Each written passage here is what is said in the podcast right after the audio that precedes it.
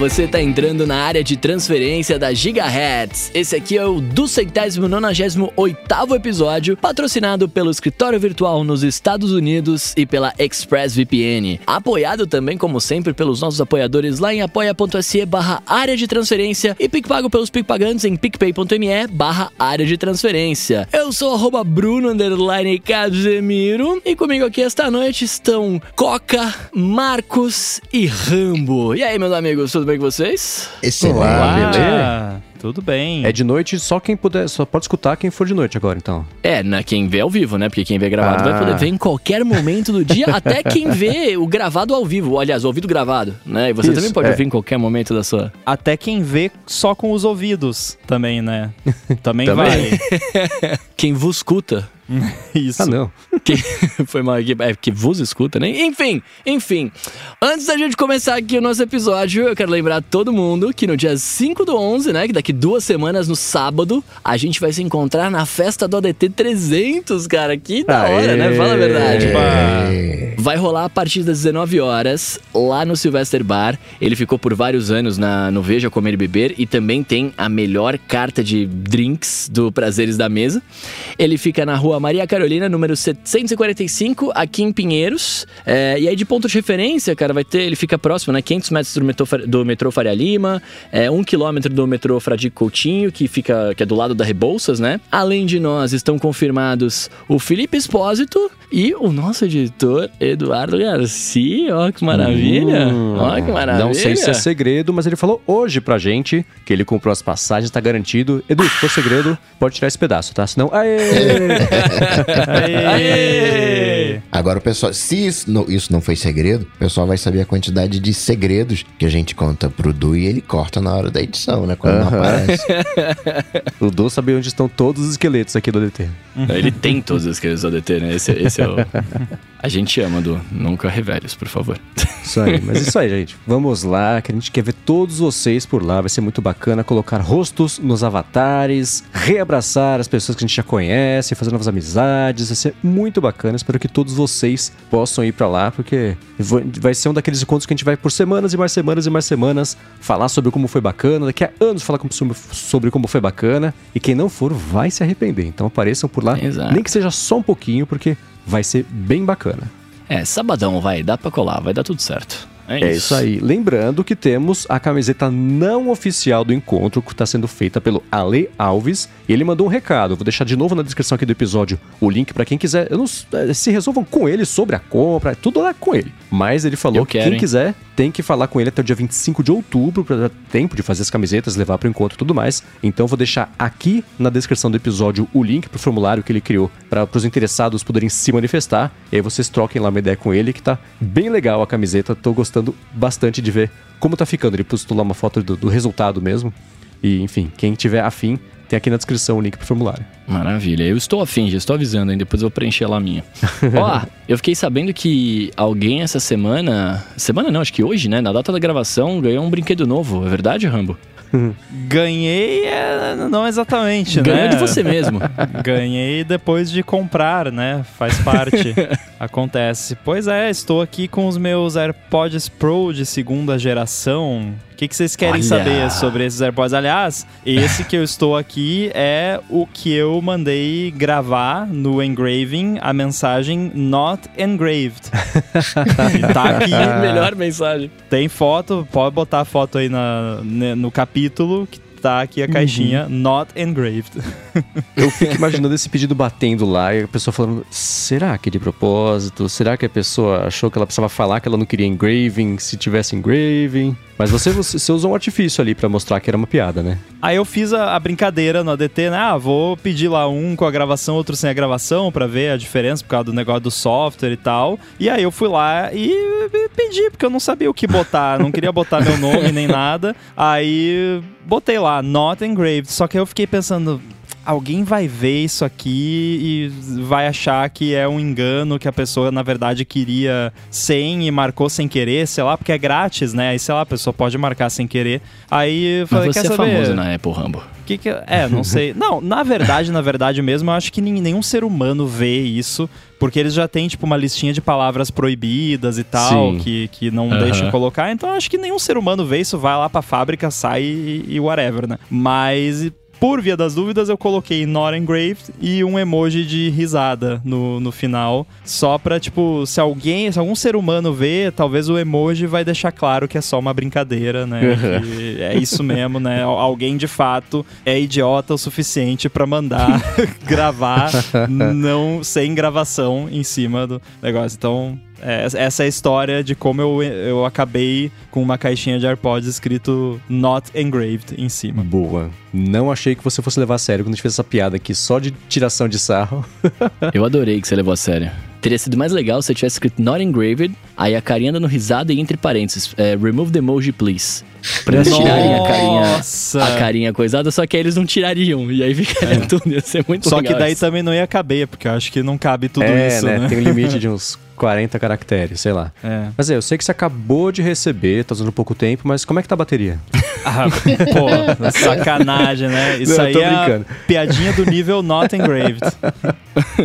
Eu, que- eu queria saber se você testou o, o lance do buscar dele. Qual o falante da caixinha, pra, pra ver se funciona bonitinho e tal. Testei. Porque, por exemplo, os meus AirPods, eles eu quase nunca consigo achar eles pelo buscar, porque quando eu vou procurar, eles não estão conectados, enfim, e aí eu não, não consigo saber onde eles estão, né? Eu queria saber se É. isso muda no, no- O buscar nos AirPods, hum, qualquer modelo de AirPods sem ser os AirPods Pro de segunda geração, é meio que uma gambiarra, assim, né? Tipo, Uhum. pode salvar sua pele, ou salvar o plástico dos AirPods, nesse caso, mas é, é, não deixa de ser uma gambiarra, porque, tipo, eles colocam um barulho super alto pra tocar no- nos próprios AirPods, pra que você tenha uma esperança de ouvir, e tem esse lance que quando eles estão dentro da caixinha, eles dormem, e aí você tem que esperar, dar uma janelinha ali de alguns segundinhos que eles acordam pra dar uma chance de você encontrar eles dentro da caixinha. Então não é ideal. E aí o que a Apple fez com é, essa segunda geração dos AirPods Pro, que foi o que mais me deixou animado com eles,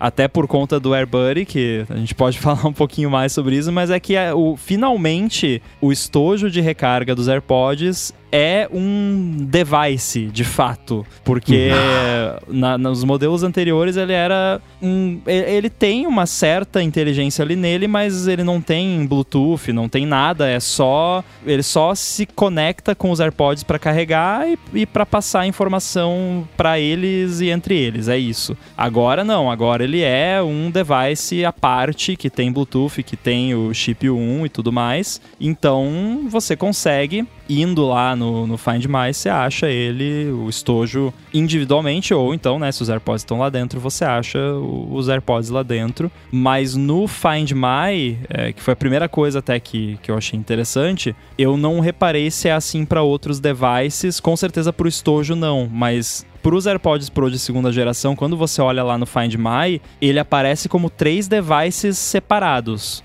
O, o lado direito é um device, o lado esquerdo é outro device e o case é outro device. Então, tipo, se você perdeu cada lado dos AirPods num lugar diferente e o case em outro lugar, você consegue achar... a noite foi boa. é, exato. Exatamente, né? Se beber, não use AirPods, né? É.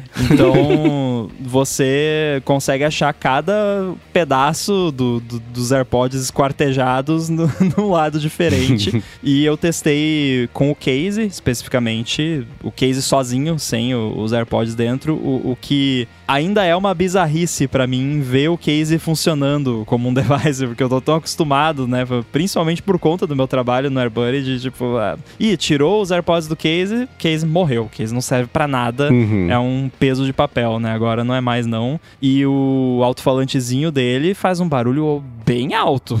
É, é alto. Deixa eu ver se eu consigo Uhum. fazer ele tocar um barulhinho aqui enquanto a gente Boa. Troca ideia aqui. Eu quero saber do som dele, se o som dele. É, então, né? Exato. Né? Como é que é o cancelamento de ruído? E- Ele é um 2 mesmo, dá pra perceber a diferença. Ou é um AirPods Pro no- com uma caixinha nova? Suspense, primeiro barulhinho aqui do case. Simpático. É. É.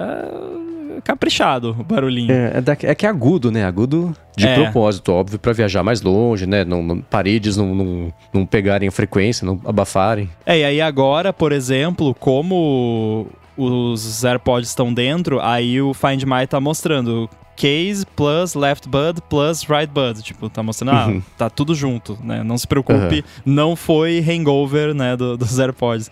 Mas respondendo à pergunta do Coca, com relação a, a áudio, né, puramente, eu diria que é basicamente o mesmo que os AirPods Pro originais em termos de som puramente. Talvez um pouquinho melhor, mas ah, não sei dizer muito a respeito disso. É bom. Assim, se você gosta dos AirPods Pro anteriores, você vai gostar. Se você não gosta, você vai continuar não gostando, porque acho que não mudou o suficiente pra mudar a opinião de ninguém.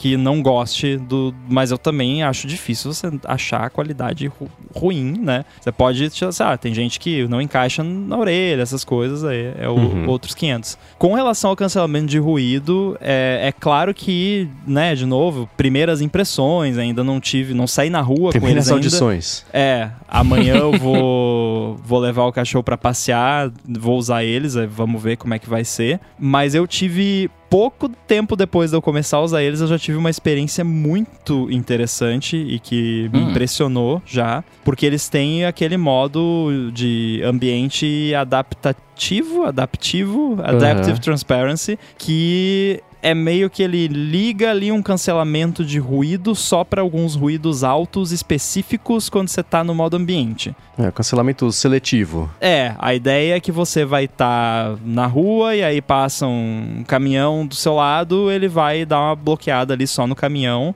mas você consegue continuar ouvindo isso com o modo ambiente ativado. Então o que que aconteceu? Eu tava com o modo ambiente ligado e o Yoshi começou a latir. E o latido dele tava mais baixo. Ó. Foi uma experiência bizarra.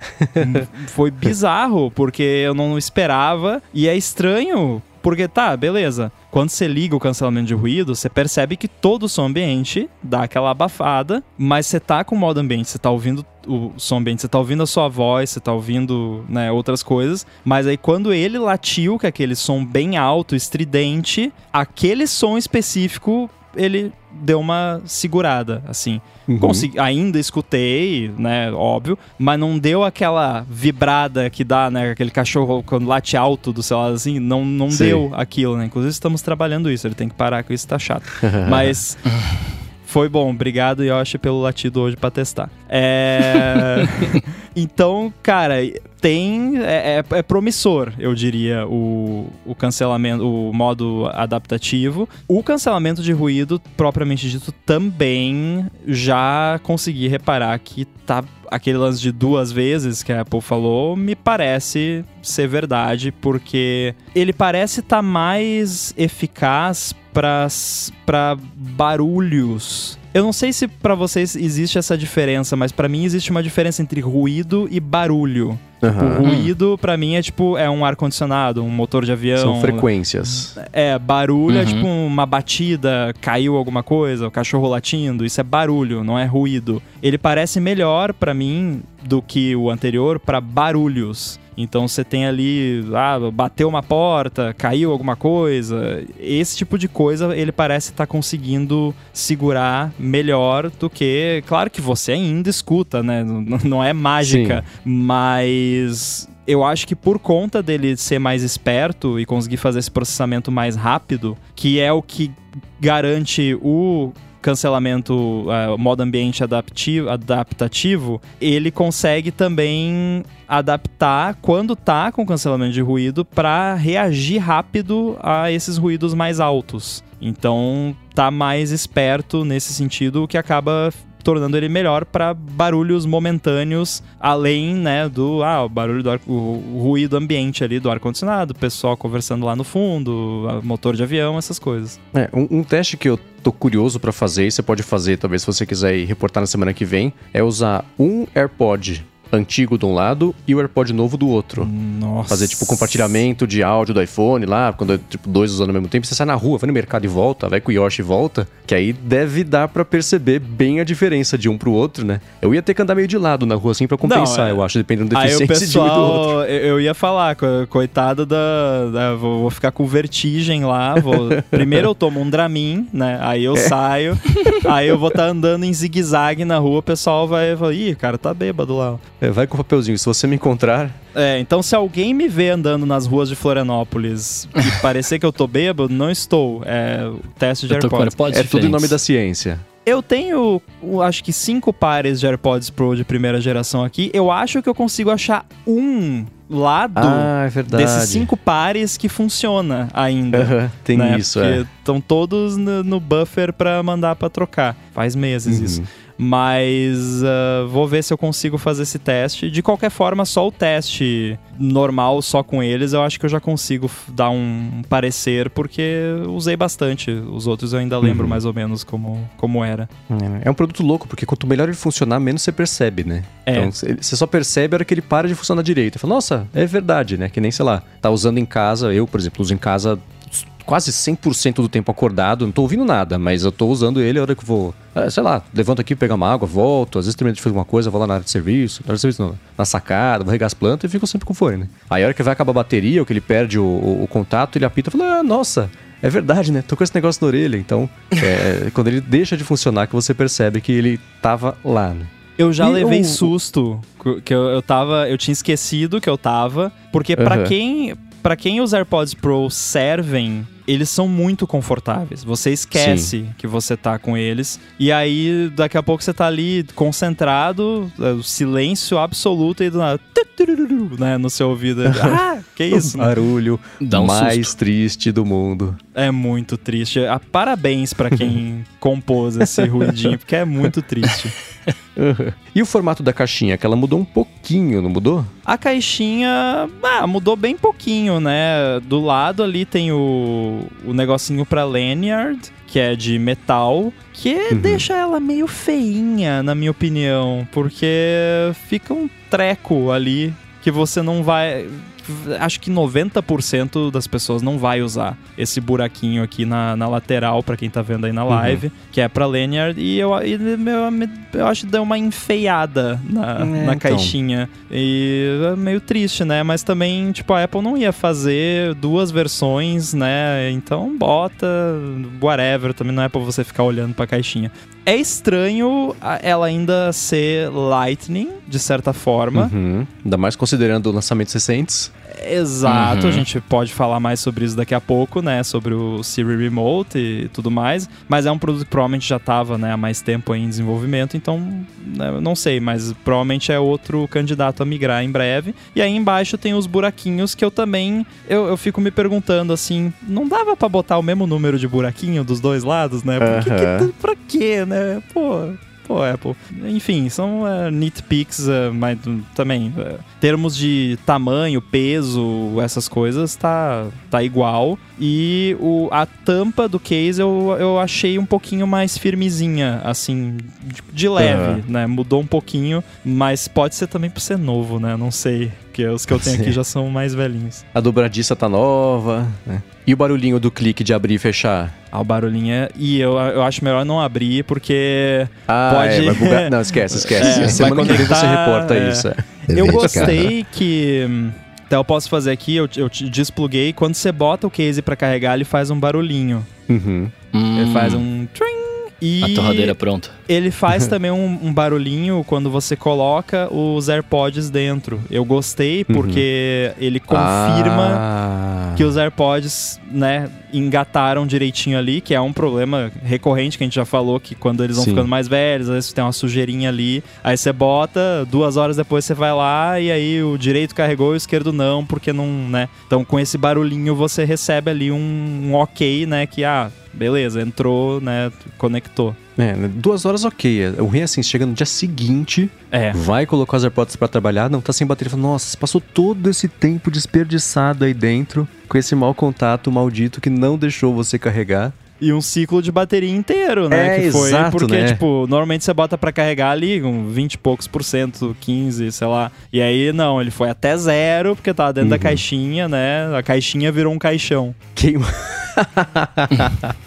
Queimou um crédito. É. Esse lance do, do, do case ter. Eu acho que essa é a parte ruim da Johnny Ivectomia, né? Porque se você. Eu, eu fico imaginando o Johnny Ive olhando isso e falando, cara, o que, que vocês fizeram com o meu negócio, cara? Esse, esse furinho do lado e o número de. Tudo bem, o número de furinhos embaixo ser diferente. Na verdade, diferente não. Tem um do lado e uns 4, 5 do outro, né? Que é onde vai a caixinha mesmo. É parecido com o iPhone hoje em dia, né? Que se você olhar o iPhone de baixo, você tem, sei lá, seis furos na direita e cinco ou quatro na esquerda. E, e considerando que no passado os da esquerda já eram faz bastante tempo só decorativos, não tinha uma saída de, de som de fato ali, o que levava muita gente a acreditar que estava queimada a caixinha de som, estava estourada, estava quebrada a caixinha de som do lado esquerdo. Falei, não, nunca teve, esse é o problema, né? então isso aí, ok, né? Mas a hora que você vê aquela parte toda que ele falava e que é, até, até certo ponto era verdade e bem-vindo da simplicidade, né? Fazer menos é mais, muito menos não é mais, muito menos é, é muito menos mesmo, mas menos é mais com uma certa parcimônia. É isso, agora ter esse furo lado, esse furo embaixo, hum, sei lá, é, deixa, dá uma enfeiadinha, eu acho. No caso do iPhone, eu até eu entendo mais facilmente, mas no caso dos AirPods, tipo, por que não dá pra ter mais dois furinhos do outro lado, sabe? Porque no iPhone, ah, um é microfone, o outro é só alto-falante, aí tem o negócio do, da- sabe, é um monte de coisa ali. Claro, aqui eu teria que ver o, o teardown do iFixit, que até eu acho que eu não vi desses AirPods, tem que ver. Mas, né, e aí eu fiquei pensando também, não dá pra ter usado um, um piezo lá, do, que nem eles usam no AirTag, pra não precisar ter furinho de alto-falante? Provavelmente não, É, né? né? Por causa da carga, por indução, eu acho que deve ter um bom motivo pra não ter sido assim. E alto-falante de verdade é mais eficaz também, né? Mas, enfim, é, é o nitpick do, do nitpick isso, né? Uhum. É, estamos aqui pra isso, né? Exatamente. Essa própria, esse lugarzinho pra colocar o fio no lado, o adaptor, o adaptor, não, o receptor do lanyard, aí do lado, parece que ele também tem uma função de antena. Tinha alguma coisa assim que eu acho que não era do iFixit, mas alguém botou lá ele no raio-x, não sei o que lá. Dá pra ver que ele por dentro se conectava a algo, aparentemente, de fazer algum tipo de contato ali com o metal. Isso E faria um sentido, porque eu lembro que a primeira coisa que eu pensei quando eu vi esse troço foi, tipo, tá, mas não podia ser de plástico e não ia, sabe, ah, mas daí podia quebrar. Hum, mas será? Esse plástico aqui é bem firme, né? É, e aí, olhando agora aqui, ele realmente parece ser um, um negócio que vai até lá dentro. Não parece ser uma parada, tipo, que é só um insert ali no- na parte de Uhum. fora do case. Vou procurar um teardown pra dar uma olhada nisso. Mas então aí explica, porque eu, eu pensei várias possibilidades. Tipo, ah, não dava pra ser no próprio molde do plástico ter o buraquinho. Não dava pra, sei lá, ser um metal anodizado de branco que né, ia arranhar, enfim, mas pelo menos, né, dava uma disfarçada. É, mas então isso aí começa a fazer mais sentido. É, tem uma funcionalidade de verdade aí, que é alguma coisa com antenas. Eu acho, posso estar falando bobagem, sonhei uma notícia, sei lá, mas eu acho que é isso. Tá, vocês estão falando disso aí, mas como é, como é que tá? Tem mais coisas, né? Tipo, por exemplo, é, dá pra controlar o volume pelo, pelo próprio AirPod. Você chegou a mexer nisso aí? Cheguei, cheguei. Eu achei que seria mais estranho do que é. É, porque é um gesto que parece esquisito, né? Você esfregar o dedo na, na, na bordinha ali do negócio que, sei lá, é, é esquisito. Mas eu fazendo aqui até é ok, é tranquilo. Não, não levei nem 10 segundos pra pegar o jeito de como faz. E ele faz um, um barulhinho, né, no, no lado ali que você tá mexendo, meio que como se fosse um feedback tátil, de certa forma, só que né, não é, mas enfim, funciona. E funciona legal, dá pra configurar também pra quem tem mais dificuldade, ou se alguém tiver com um problema que tá ativando isso sem querer, você pode ou desligar esse recurso completamente, ou então pode aumentar ou reduzir a sensibilidade para que Legal. Fique né, de acordo ali com o que você consegue fazer, mas funciona legal. Eu me vejo usando isso porque nos devices que eu tenho que já tem, tipo nos AirPods Max que tem, ou no Fit Pro que que dá pra você apertar o botão pra aumentar e diminuir. Eu gosto, né? Porque tem muitas situações que eu tô às vezes ali que não dá pra mexer no volume facilmente e ter isso nos próprios AirPods é uma mão na roda. Ou uma mão na Boa. orelha nesse caso. Roubou minha piada. é, né? Eu fiquei. Sim... Logo que a Apple anunciou isso aí, ah, vai dar pra controlar assim. Falei, nossa, deixa eu ver, né? Eu simulei como é que seria com os meus AirPods mesmo pra ver ali e foi ok. Nada nem perto do incômodo de cutucar o cérebro como era antes, tá? Pra fazer o, Nossa! o, o play e pause dos primeiros AirPods. Eu, eu tava testando os AirPods de primeira e segunda geração por causa dos ajustes do AirBuddy lá que eu tava fazendo pro Ventura. E eu tinha que testar esse negócio. Nossa, é horrível. tum, tum na sua orelha, né? Nossa, é muito ruim. Um detalhe que eu não vi sendo falado em, em muitos lugares e, e que é sutil, mas faz diferença também, é que, assim, você treinou, né, o, o gesto nos seus AirPods Pro de primeira geração e achou de boa. É mais de boa ainda nesse aqui, porque ele tem um- uma indentaçãozinha ali onde é pra você fazer o gesto. Então você Ah. consegue sentir com o dedo onde é pra fazer. Eu não sei se dá Ah, isso é ver essa indentação. Eu não vou abrir É, eu já o tô case de caçando a novo, foto aqui. porque eu não quero estragar a gravação aqui. Mas é, tem uma, uma leve indentação que com o dedo você sente que tá esfregando ali no, no ponto, né? No, no touchpad. Que é diferente da indentação que tem do- do- dos primeiros, tá dizendo? O pedacinho de você apertar e fazer o play e pause ali. É um pouquinho mais pronunciado nas bordas. Ah, É, legal. Então, tipo, na, na parte de cima e na parte de baixo você sente mais fácil com o dedo. Entendi. Pô, que legal. É, eu acho que é uma parada que você só percebe pelo tato. Acho que visualmente assim não dá pra perceber, não. Uhum. Pô, bacana, gostei. E que mais? Quem a gente não te perguntou o que você quer falar? É. E a gente falou do, do, do case, né? Além dele ter o lance do Find My, por ser um device de verdade, né? Outra vantagem é que agora você tem o, o nível de bateria do case disponível o tempo todo, né? No, Uhum. no iOS e no macOS em breve, no AirBuddy. É, você Ó, pode ver o, o, o status do case ali, o que é bacana, porque às vezes é, já aconteceu também, do tá ali usando os AirPods e não saber se tá na hora de carregar o case ou não. Aí, ah, o iOS avisa, o AirBuddy avisa, mas às vezes nesse, nessa janela entre você ver o aviso e você lembrar que tem que carregar, você esqueceu. Então, tendo ali o status da bateria o tempo todo do case, vai ser mais fácil de ir, tá na hora de carregar o case. E também você ser avisado quando ele terminar de carregar, por exemplo, né? Que também vai ser um Uhum, recurso do isso é em breve, né? Tipo, você botou o case pra carregar, ah, ó, terminou ali. Então, é, é um recurso bem-vindo também, com certeza. Além, né, do, da busca precisa pelo Find My por conta do, do chip 1. Boa. É, isso da bateria do case é curioso, porque assim, no- na minha dinâmica de uso, no dia a dia, eu lembro de deixar carregando, deixo carregando, por exemplo, tô com o iPhone 100% carregado, deixo ele aqui de canto e coloco a caixinha dos AirPods mesmo pra carregar aqui naquele aquele standzinho, aquele quadro vertical que eu tenho de- por indução. Então, sei lá, ao longo desses anos de AirPods, o começo é mais difícil porque tem que entrar no dia a dia, né? Mas depois que isso entra, assim, umas duas, no máximo duas, três vezes aconteceu de eu ter que foi colocar os AirPods pra carregar e putz, o case tá sem bateria, mas nessas três vezes deu uma raiva. Então é bom.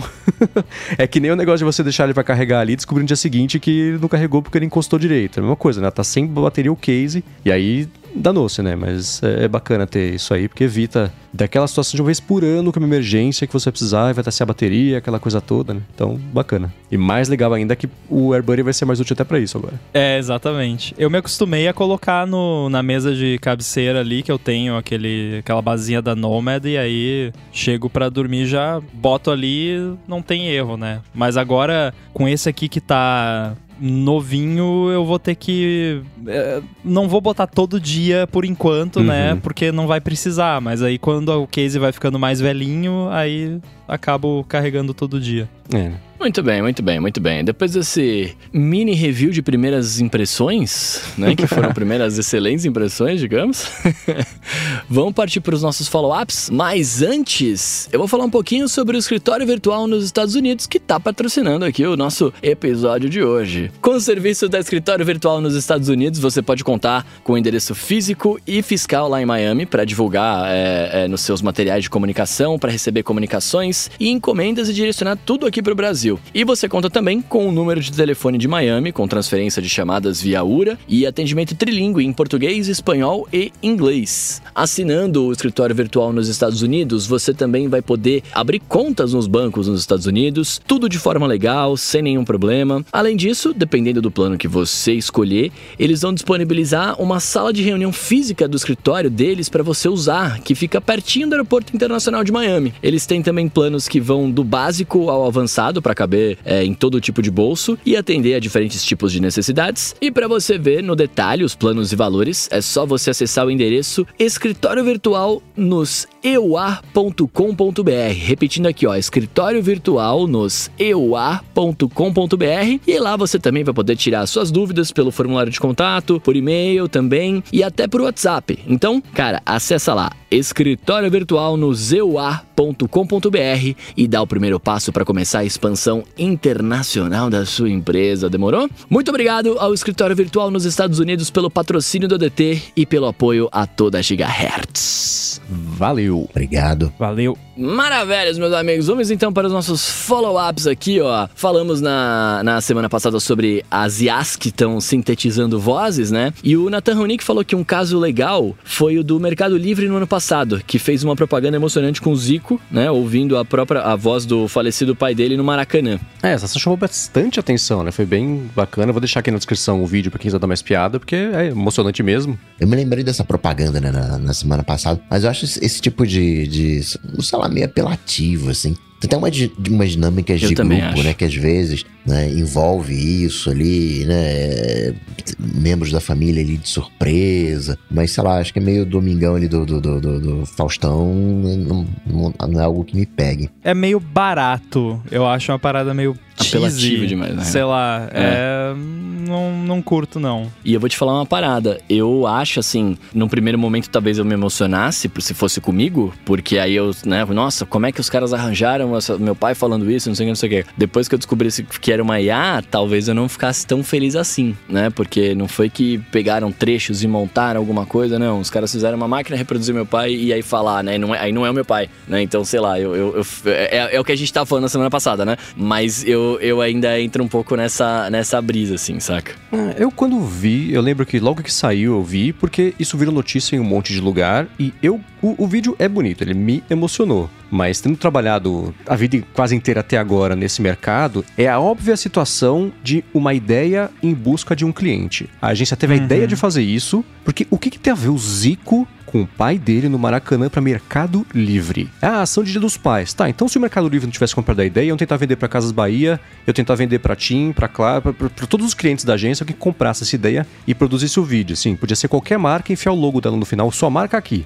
Ia dar exatamente na mesma. E ele tem um problema que eu acho, que aí é o que o Coca falou sobre ser apelativo, que é que nem tinha um comercial, acho que da Dolly, que era de Natal, talvez já dos pais também, que aí dava um close na cara do velhinho, aquela lágrima dramática escorrendo de leve, assim, tipo. Não me mostre que eu tenho que sentir desse jeito, né? Deixa eu sentir sozinho e Pra quem no seu público, né? é do Rio Grande do Sul, pensa nos comerciais de, de Natal do Zafari. É, é isso. Tem essa pegada também? Só o pessoal do Rio Grande do Sul vai entender essa, mas... eu é, vou caçar. Se eu achar, É. se eu achar, eu provo com você qualquer, a gente deixa aqui na descrição também. Agora, só pra deixar bem claro, antes que achem que eu sou um psicopata, que não tem emoção e coisa, eu provavelmente me emocionaria se eu visse o vídeo também, né? Eu achar barato e, e cheesy, eu, eu já, já me emocionei vendo muita coisa barata e brega, não deixa de ser emocionante por causa disso, né? Só é barato e brega.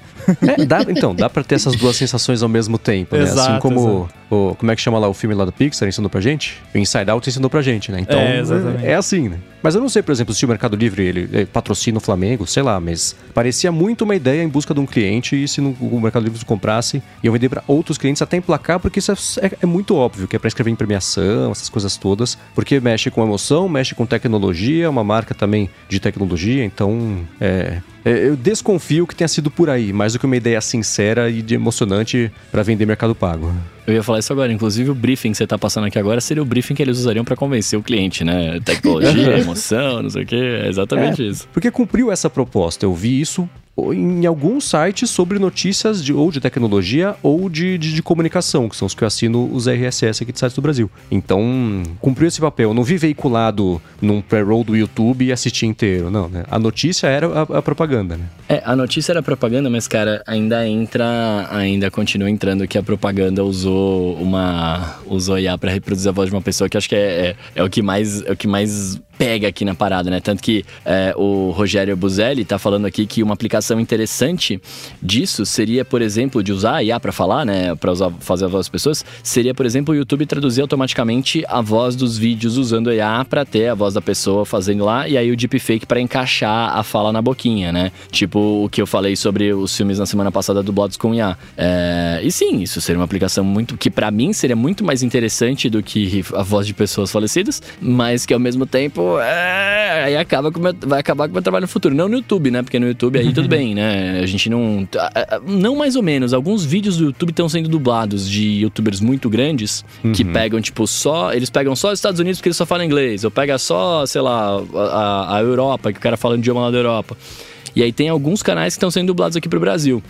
Mas, ao mesmo tempo, né? É, é, é, um mercado que a gente está começando a pegar agora que talvez não dure nada, né? Mas sim, faria total sentido, né? Seria muito bacana. Tem uma coisa, que é, o Bruno pode me corrigir, que a gente não chegou a comentar, mas todo mundo que uh, lida com essa que eu já conversei que lida com essa parte de, digamos assim, IA e voz, quando fala de Brasil, é questão do sotaque. Porque, ainda que seja sotaque, as diferenças né, praticamente configuram outro idioma. E é o, é o grande desafio do, do Brasil. Eu fico imaginando aqui o YouTube, não, esse personagem aqui tem um sotaque nordestino. Esse aqui é do Rio Grande do Sul, esse aqui é, é o chiado do carioca, esse aqui vai ser paulista, né? Como é que seria todo esse rearranjo? Que provavelmente tem sotaque também em outros países e teria a mesma dificuldade de, de outros países, mas acho que a solução ideal ainda leva um pouquinho mais de tempo por causa disso, desse sotaque.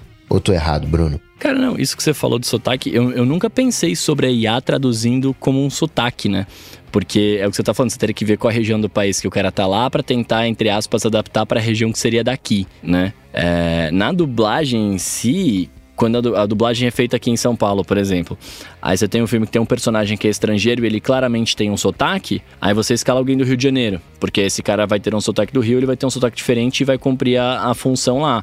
Mas fica longe de ser o sotaque original do cara, né? Você pega o americano, o inglês americano e o inglês da, da, lá da, da Inglaterra. Né? Claramente tem uma diferença de, de, de, de, sotaque lá, mas ao mesmo tempo não é Rio-São Paulo, né? É, mas isso é, muito, isso é muito da hora que você tá falando aí. Não sei como que seria. Eu acho que assim, num primeiro momento, seria tradução padrão. Voz do cara, sim, sotaque sim. mais é, São Paulo e Rio da vida, né? É, mas futuramente... Futuramente, isso só aconteceria, aí a gente entraria numa discussão muito mais profunda, na verdade, que só aconteceria se o próprio Brasil aceitasse...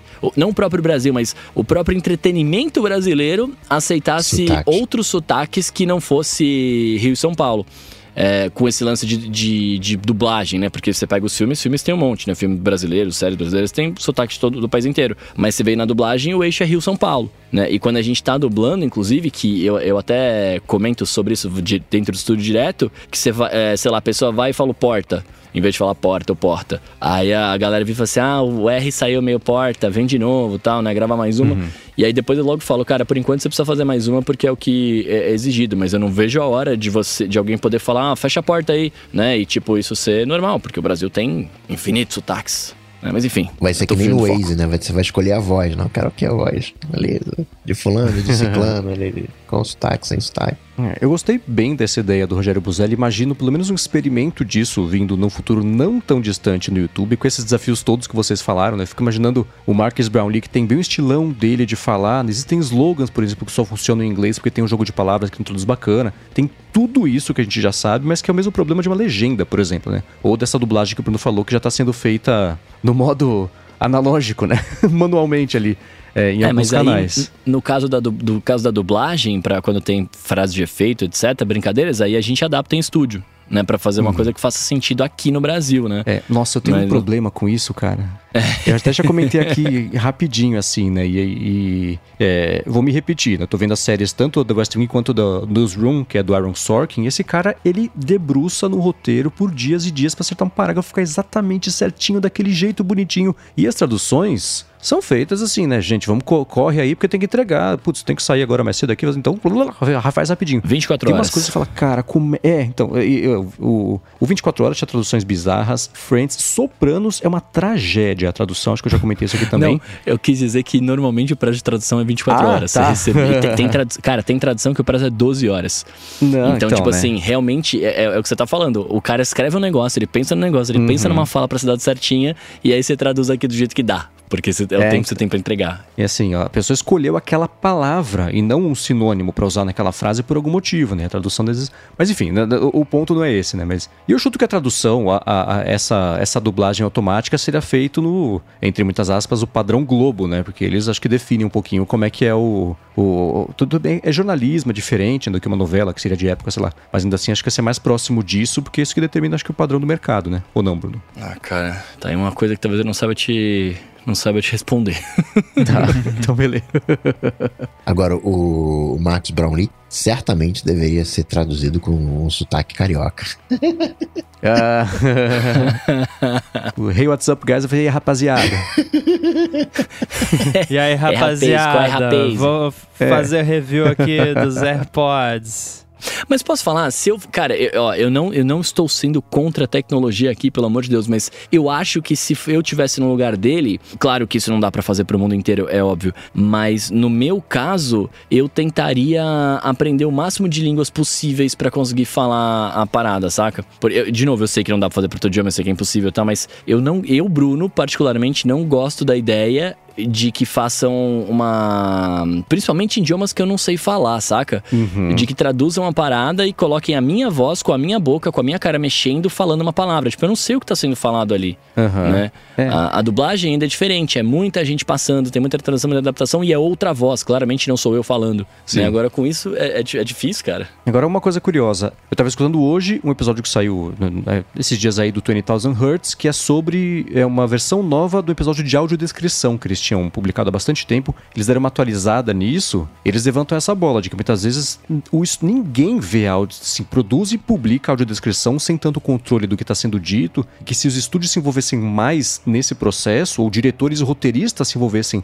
nessa etapa do, do, do processo, o resultado poderia ser infinitamente melhor para quem depende disso para poder consumir algum tipo de conteúdo. Então é, é, é exatamente isso, né? Você está dando essa indicação de que você envolvido no processo dessa tradução do que você disse, o conteúdo que está saindo da sua boca para usuários de outros idiomas, é, é, é, um desafio, né? Você ir atrás disso para garantir que a qualidade está bacana é perfeito, né? Sim, e cara, isso que você falou é lindo, né? Porque eu, eu nunca tinha parado pra pensar nisso, mas se, a, se quem faz o filme se preocupa com isso, você tem uma coisa de muito mais qualidade, né? Sem o roteiro dúvida. hoje da audiodescrição, eu já gravei algumas vezes, né? O roteiro de audiodescrição, ele é feito em cima do vídeo final e quem faz não é a pessoa que, que fez o quem faz é, é a produtora do, do estúdio. Ela vai, uhum. ela assiste o filme ali, vai lá, escreve, não sei o que tal, já era e, e, dá no que deu. E às vezes é isso, você tem 3, 4 segundos para falar uma frase gigante que não cabe, então você vai cortando palavras e você corta coisa essencial para entendimento, né? Exato, né? E tem, eles falam, tem, sei lá, audiodescrição que é só uma voz, tipo a Siri narrando o que tá acontecendo, que, assim, para quem tá escutando, que, que pena, né, de quem depende disso, não conseguir nem consumir direito o conteúdo, porque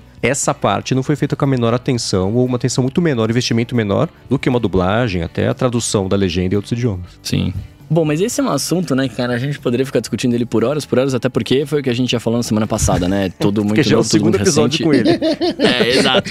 E a gente não tem ainda uma opinião 100% formada, né? Acho que nenhum de nós aqui tem do, como deveria fazer. Mas seguindo nessa linha aí de, de IAs, de repente vou tentar fazer um gancho aqui de IAs, de automação e etc. Olha! É, é, é ó, vai brincando. A, é, recentemente, eu não vou lembrar agora exatamente quando foi a data de que, que, que rolou falou isso, mas tem o lance do protocolo Matter, né? Que é aquele lance da, das casas, das conectividades de casa inteligente fazendo um mesmo, um mesmo padrão de conectividade. Aí, por favor, né, o Rambo acho que manja muito mais do que isso, vocês todos, na verdade, me, me ajudem aqui a não falar muita besteira, mas que vai fazer um mesmo padrão de, de conectividade, usar o mesmo protocolo de, de das paradas todas, aí Rambo explica melhor, mas para poder fazer todos os dispositivos de casa inteligente começarem a, a conversar entre si. E aí o Wanderson Pereira perguntou pra gente, né? Ele falou assim: ó, com o lançamento do protocolo protocolo Matter, os dispositivos da casa inteligente que são de Tuya passarão a funcionar com o app Home da Apple? Olha só. Pelo que eu entendi pesquisando sobre o Matter, meio que a Apple estaria dentro disso, ou não? É um alô ADT no meio do ADT. Ó, estamos É inovando, hein? assunto.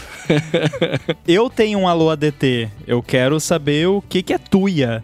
Eu sei o que é Matter. Agora, o que é Tuya, quem é Tuya? De que se É uma- alimenta? É, É um, um- fabricante. É um fabricante white label? Ah, tá em minúsculo aqui, ó. Não capitalizaram o T. Aí eu achei que era, sei lá, alguma outra coisa. Era Tupi Guarani. Basicamente, todas as coisinhas inteligentes que a gente usa aqui no Brasil são feitos pela Tuya, só que aí né, no- na fase final coloca-se uma etiqueta lá da, da marca brasileira. É, o- é, o white label, né, pra quem não, não tá por dentro, isso existe tanto em software quanto em hardware, que é assim, tem uma empresa lá que faz o hardware, de fato, tipo, sei lá, lâmpada inteligente. Aí, sei lá, às vezes a empresa faz a placa, às vezes faz a lâmpada inteira, e aí tem uma empresa no Brasil que quer vender uma lâmpada inteligente, digamos, a gigahertz. Vai ter a lâmpada inteligente da gigahertz, e aí a gente não tem engenheiros, equipe, tudo pra desenvolver tudo do zero. Então a gente vai lá numa empresa chinesa, ó, Tuya, me dá aqui esse padrão aqui que você tem de, de lâmpada inteligente, a gente, né, chapuleta lá o, o logo da, da Gigahertz em cima, bota lá, customiza o software pra falar que é da Gigahertz e pronto, né, isso que é um, um white label. E aí, como o Coca disse, o- os produtos aqui do Brasil, de casa inteligente, muitos são white label da Tuya. E aí, vamos entrar então né, no assunto... é, Matter. O Bruno perguntou: ah, vai, fu- vai funcionar? A Apple tá envolvida, tá participando? Sim. É curioso que assim, é, é meio que. A gente já citou um milhão de vezes aqui, mas sempre tem que citar aquele quadrinho do XKCD, né? Qual é o problema que, que a gente tá tentando resolver? O problema é assim: ah, eu quero ter uma casa inteligente, com automações, com tudo né, controlável por smartphone e, e tudo mais. Ah, eu preciso escolher né, eu preciso escolher se, se eu vou fazer no ecossistema HomeKit da- da Apple, se eu vou fazer com Google Home, com a Alexandra, né? Tem aí o- os ecossistemas. E é isso, e eu decidi e eu tô preso naquilo e ferrou, nunca mais eu, né? Se eu quiser, ah, Rumble desistiu de- desse negócio de Apple, agora é tudo Android, é tudo Google. E a minha casa, né? A minha casa é tudo HomeKit. Como é que eu faço? Ah, não faz, né?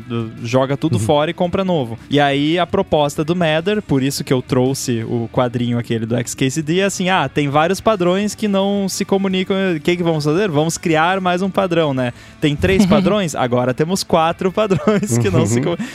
Porém, com o Matter foi feito de um jeito bacana porque as empresas todas concordaram em fazer isso. Então, o consórcio responsável pelo Matter, que antes chamava CHIP, que era Connected Home Over IP, agora chama Matter, mas isso não vem ao caso. É, tem Apple, tem Google, acho que tem Amazon também, não sei se Microsoft, as empresas aí de tecnologia que importam estão todas participando do consórcio Matter. E o engraçado é que assim, o Matter é basicamente o HomeKit. É tipo, a Apple falou, galera, ó, tá aqui o HomeKit, tá aqui o código, a documentação, do- vamos pegar isso aqui e transformar no padrão. Olha que how convenient, né, pra Apple É, né? né? Vamos pegar isso aqui, negócio que a gente já fez, né? E vamos. Porém, é, tem um bom motivo que é que o, o HomeKit é um bom padrão.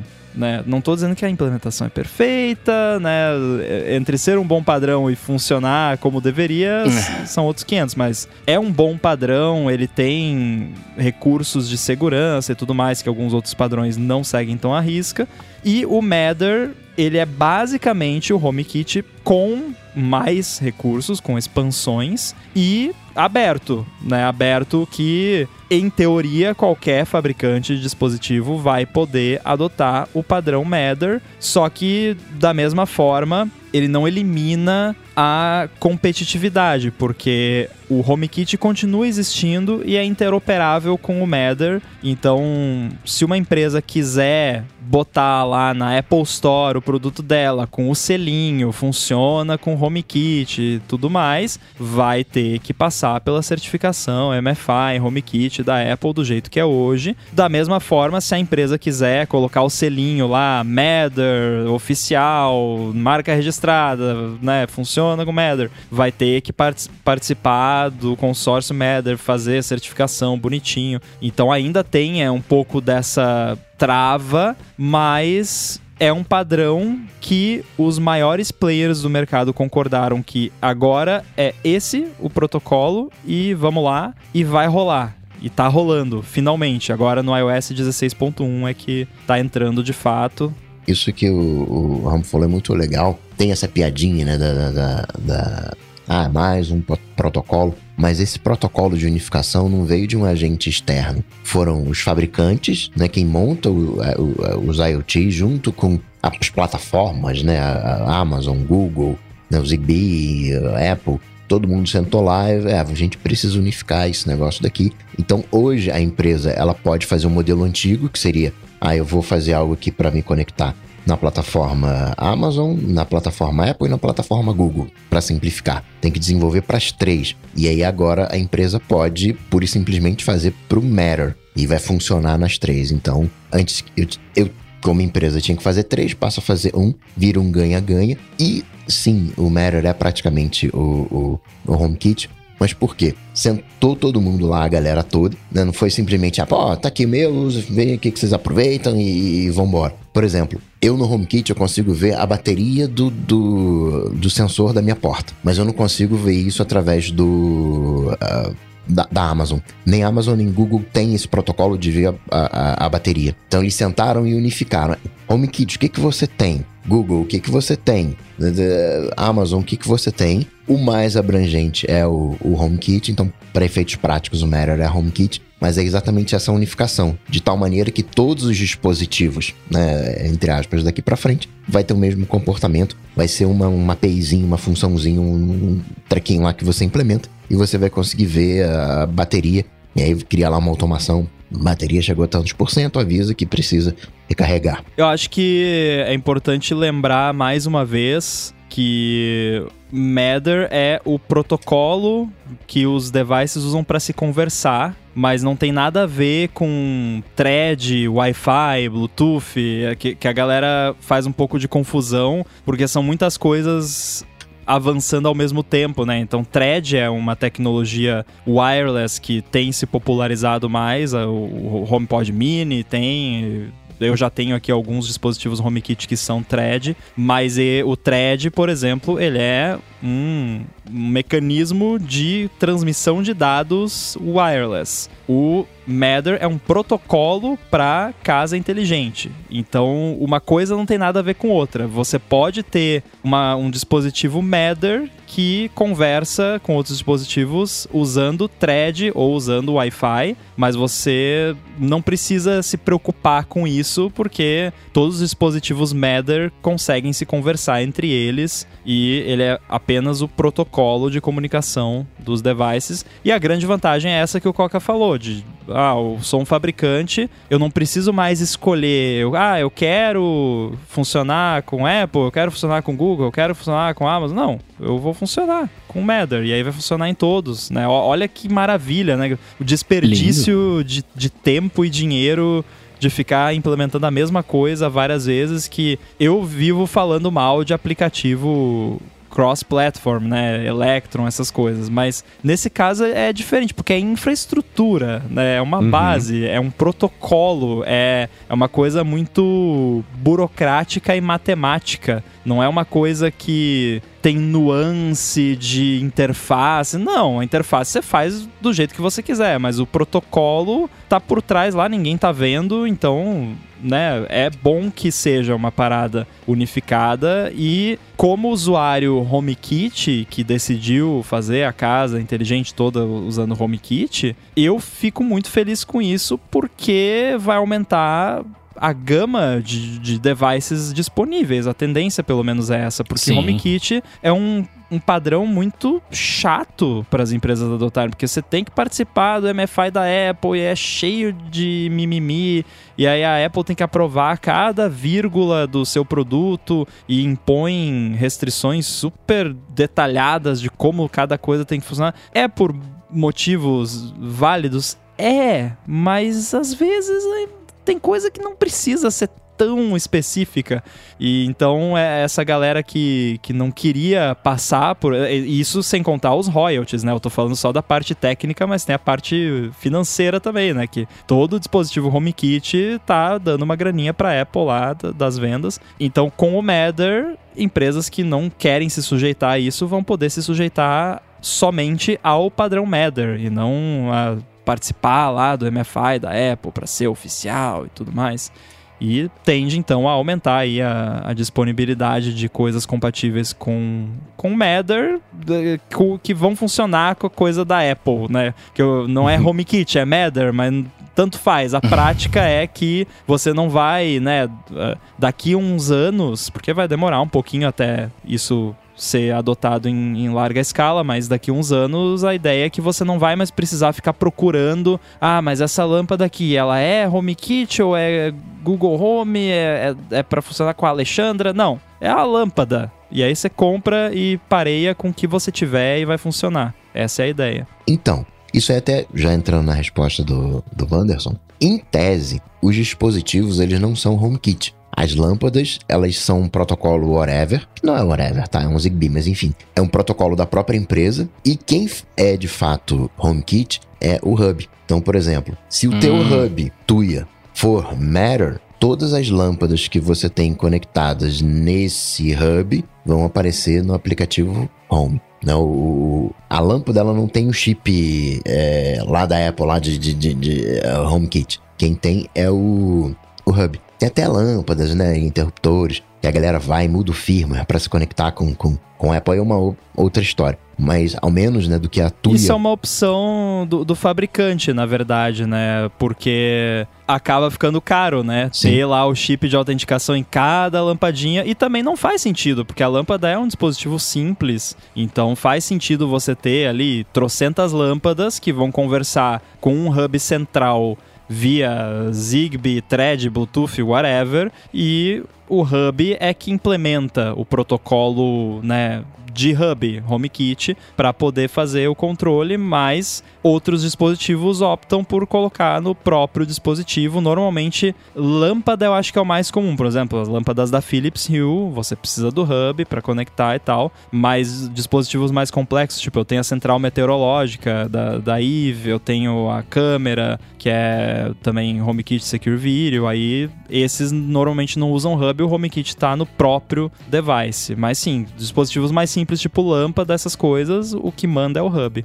É, ter chip na lâmpada, eu eu acho que assim, enquanto era uma tecnologia em começo de carreira, que era tudo meio incerto ainda, você vê esse monte de lâmpada sendo usada virando bot zumbi para ataque DDoS, então o máximo que der para você impedir que isso possa acontecer, melhor, né? Então vamos põe chip sim, garante a segurança sim. O que eu escutei por aí que eu achei bacana desse padrão, posso não ter entendido, entendido direito porque é bom demais para ser verdade. É que primeiro, um hub pode ser um aplicativo, não tem que ser necessariamente um hardware, que seja, né, o licenciamento pode vir do app, o que é bacana. E uma outra coisa que, que me parece que é isso, a menos que eu tenha entendido errado, é que a tecnologia vai ser retroativa em algumas situações. Então, se você tem algumas lâmpadas em casa, coisa em casa, já ela já pode ser Matter. né? É, vai, vai ser uma adaptação, vira uma chavinha ali, uma coisa assim, e aí ela passa a ser Matter. E o bacana disso é, é que por muito tempo todas as empresas grandes brigaram para se tornar o ecossistema sobre isso, e é uma das raras situações em que só deu errado tentar fazer uma coisa dessa, porque depende de muita variável, muita empresa terceira. Esse lance da Apple ser super mão fechada com o tipo de especificação que tem que seguir e tudo mais, era pior ainda, né? É, essa parte de segurança, ela teve que reduzir, dar um passo para trás, porque ninguém conseguia fazer e lançar com o que ela pedia de especificação. Falar, ah, tá bom, gente, então vamos lá. A gente vai só abrir um pouquinho aqui as, a- a- as especificações para ser uma coisa um pouco menos segura, só que ainda segura. Então, mesmo assim, não, não rolou, né? E agora não é assim. A sua lâmpada tem que ser compatível comigo disse o HomeKit, assim, agora o HomeKit vai ter que ser compatível com o Matter, tudo bem que uma coisa é base da outra, mas é, é, cada um dos ecossistemas vai ter que ser compatível com o protocolo, assim como o e-mail é um protocolo, cada cliente de e-mail e cada serviço de e-mail funciona em cima disso, assim como o Twitter, aparentemente no futuro inevitavelmente vai virar um protocolo também, independente de quem acabar comprando esse negócio. Então é o, o, de casa conectada virou isso aí, mas resultado mesmo só vai aparecer quando já não for mais uma questão a implementação de Matter. Os produtos for, forem concebidos na, na pré-concepção do produto já se Matter ser uma questão, não é uma questão, vai ser, e isso já vai ser assim. Né? Então é, o que tem hoje que eu tô vendo, isso é uma coisa que eu vi o Jason Snell reclamando sobre isso, jornalista, é que alguns vão ser compatíveis com Matter, outros o Google falou, ah, pode ser que sim, pode ser que não. O que é compatibilidade, né? What's Então foi meio. Em alguns ele foi muito preciso, vai ser. Alguns foi, tá, não sei, não sei, tem que ver se vai chover, não, não sei não, a gente vai ver aí, a gente fala. Que foi mais ou menos o que a Tuia falou. A Tuia falou do Hub, ó, não, tá vindo aí o Hub, que obviamente vai custar mais caro, né? Nenhuma novidade aí. Tem aquele da, não é da, tem uma empresa de móveis famosa que tem um hub também. A IKEA? Isso, que é o Traffic, alguma coisa assim. Tá lançando. Esses nomes da IKEA. O, o Hub uh, Matter, mais caro, né? Então tá tudo vindo mais caro. E eles estão fazendo o Hub exatamente nesse modelo, né? Faz o Hub e os dispositivos passam a ser Matter também. No caso da Tuya, que tem essa opção de você colocar o. mudar o firmware, vamos dizer assim, provavelmente, mas são, digamos, alternativos. Bem provável que você. Quer dizer, já é HomeKit, né? Então.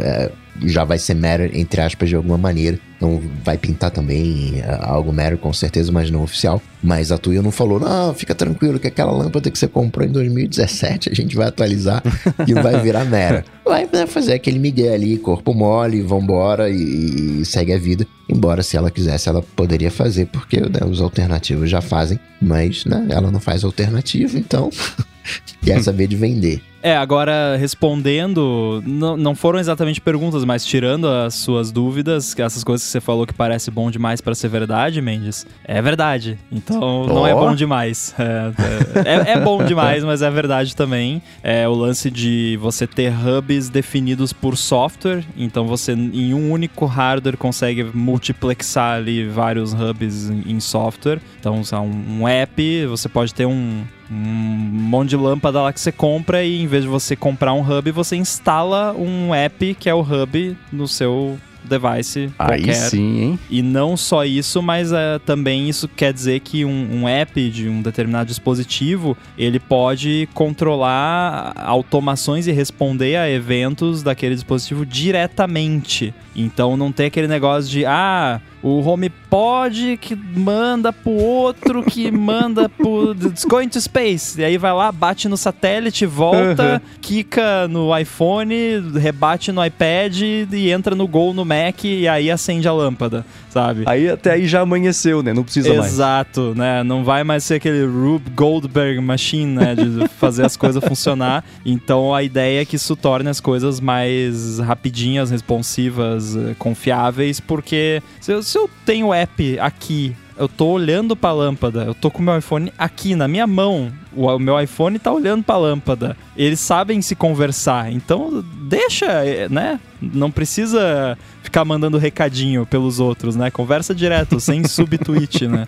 Então isso vai ser bem legal. E o outro lance também de, de, de retrocompatibilidade também rola, principalmente o que já é HomeKit, porque né, o protocolo é basicamente o mesmo. Agora o, o Coca falou da, né? Ah, o HomeKit tem negócio da bateria e tal. Eu quero saber se o Matter, e eu não espero que ninguém aqui saiba a resposta, mas eu fiquei curioso se o Matter adiciona suporte a temperaturas negativas. Porque quando eu tava fazendo um projeto aqui, que eu até comentei com o Mendes na época, eu descobri hum. que o HomeKit, no HomeKit, os sensores de temperatura a temperatura mínima é 0 graus Celsius. Não, não vai abaixo disso. Aí você fica se perguntando, não, mas pra quê, né? Ainda mais aqui no Brasil. Por que, que o Rumble tá se importando com isso? Não, é que eu tava fazendo um, um app que potencialmente poderia ser usado fora do Brasil e eu pensei, ah, vou testar aqui e ver se funciona com temperatura negativa. E aí eu descobri que não. Eu coloquei um, uma central meteorológica dentro da geladeira pra testar. e aí eu descobri que o mínimo é zero Então fiquei curioso, porque ah, tudo bem que sensor de temperatura HomeKit normalmente é para usar dentro de casa e tal, não vai ter temperatura negativa, mas o da Eve que eu tenho aqui, por exemplo, ele é para ser usado no lado de fora também. Eu uso ele no lado de fora para saber a temperatura externa. Vai que a pessoa mora num lugar frio e quer saber o quão frio de fato está, né? Sei lá, apenas uma curiosidade. É, aquelas coisas, por quê? Deve ter sido feito em Fahrenheit, e aí para ter o Na Califórnia. é muito diferente. Exato, né? Então é, é nessa semana de novo, no Casey Liz, no, no ITP, semana passada, na verdade, né? Xingando lá o pessoal que usa Celsius, porque o Fahrenheit é muito melhor, que ele adora falar sobre isso. Aham. Então é, é isso, né? Que situação que tem o, o Fahrenheit negativo? É, deve ser difícil, né? Então não testaram mesmo. Pelo menos ele defende só o Fahrenheit, que aí eu ainda consigo continuar sendo amigo, né? Agora, se a pessoa defende outras medidas imperiais, tipo pés e onças e não sei mais o que, aí não, não tem amizade. Ó, um Fahrenheit negativo são 18,3 Celsius negativos. Assim. Se, se isso tivesse sido feito na Rússia, certeza que ia ter suporte. Mas como foi na Califórnia, aí não tem jeito, né? Eu não, eu não sei a temperatura no Matter. Posso estar enganado aqui, mas acho que o máximo é 100 graus. Porque eu queria fazer umas coisinhas e aí eu mapeava de 0 a 100. Eu falei, pô, a temperatura serve para aquilo que eu, que, que eu quero. Podia usar um sensor de umidade, né? O tipo sensor de umidade, mas eu acho que eu usei temperatura porque era de, de 0 a 100 ou de menos 100. Alguma coisa assim, né? Dentro, dentro desse escopo. Mas você falando aí, ah, pô, né? Essa pés e polegadas, isso aí não faz o menor sentido. Cá entre nós, hora também não faz o menor sentido, né? Você acumular segundos que viram minutos na casa de 60 e depois mais 60 viram horas e junta 24 que viram dias, meses e... né? Isso também é bem imperial. o que faz mais sentido da, da matemática dos sistemas numéricos é o sistema decimal, porque nós temos 10 dedos. Pelo menos a maioria das Uhum. pessoas tem 10 dedos nas mãos. Então é meio que, né, é biológico. Então é por isso que faz mais sentido pra gente, né? Falamos sobre hexadecimal e binário antes da gravação aqui e vimos que não, não faz sentido pra maioria das pessoas, inclusive eu que sou programador, o que é um problema. Chegaram a fazer relógios decimais, né? Acho que o, dia tinha Aham. mil bits, né? Mil unidades, mas né, não, não, não colou. É, me lembra algum livro que eu vi uma vez, um, um quote que eu até salvei, que era esse, assim, no, no sistema métrico, um mililitro de água ocupa um centímetro cúbico, pesa um grama e requer uma caloria de energia para aquecer em 1 grau centígrado, que é 1% de diferença entre o ponto de congelamento e o ponto de ebulição. A quantidade de hidrogênio é, pesa, a mesma quantidade tem exatamente um mol de átomos. Só que nos Estados Unidos a resposta para isso é dane-se, porque é impossível você associar todas essas medidas dessa mesma forma coerente. Não, fora que o nome da, da- do- das. A, a medida tá no nome, né? Tipo, metro, Uhum. centímetro, Aham. milímetro, né? Você não Exato. precisa nem saber, só pelo prefixo você já sabe. Então. Mais intuitivo impossível. É, e por isso que é usado na ciência, né? Que inclusive é uma parada que ga- galera que usa o sistema imperial quando vai mexer com coisa de ciência tem que aprender as unidades de medida, né? A Uhum. gente na escola, quando vai estudar, estudava essas coisas, não precisava aprender o que, que é um centímetro, né? Quer dizer, um dia teve que aprender, né? Mas depois lá É. no ensino médio já sabia. Volto ao exemplo da NASA, que ao invés de pousar, esborrachou uma nave em Marte porque calculou um negócio em pés e não em metros, deu tudo errado. O negócio pousou, explodiu no chão. Bem lembrado.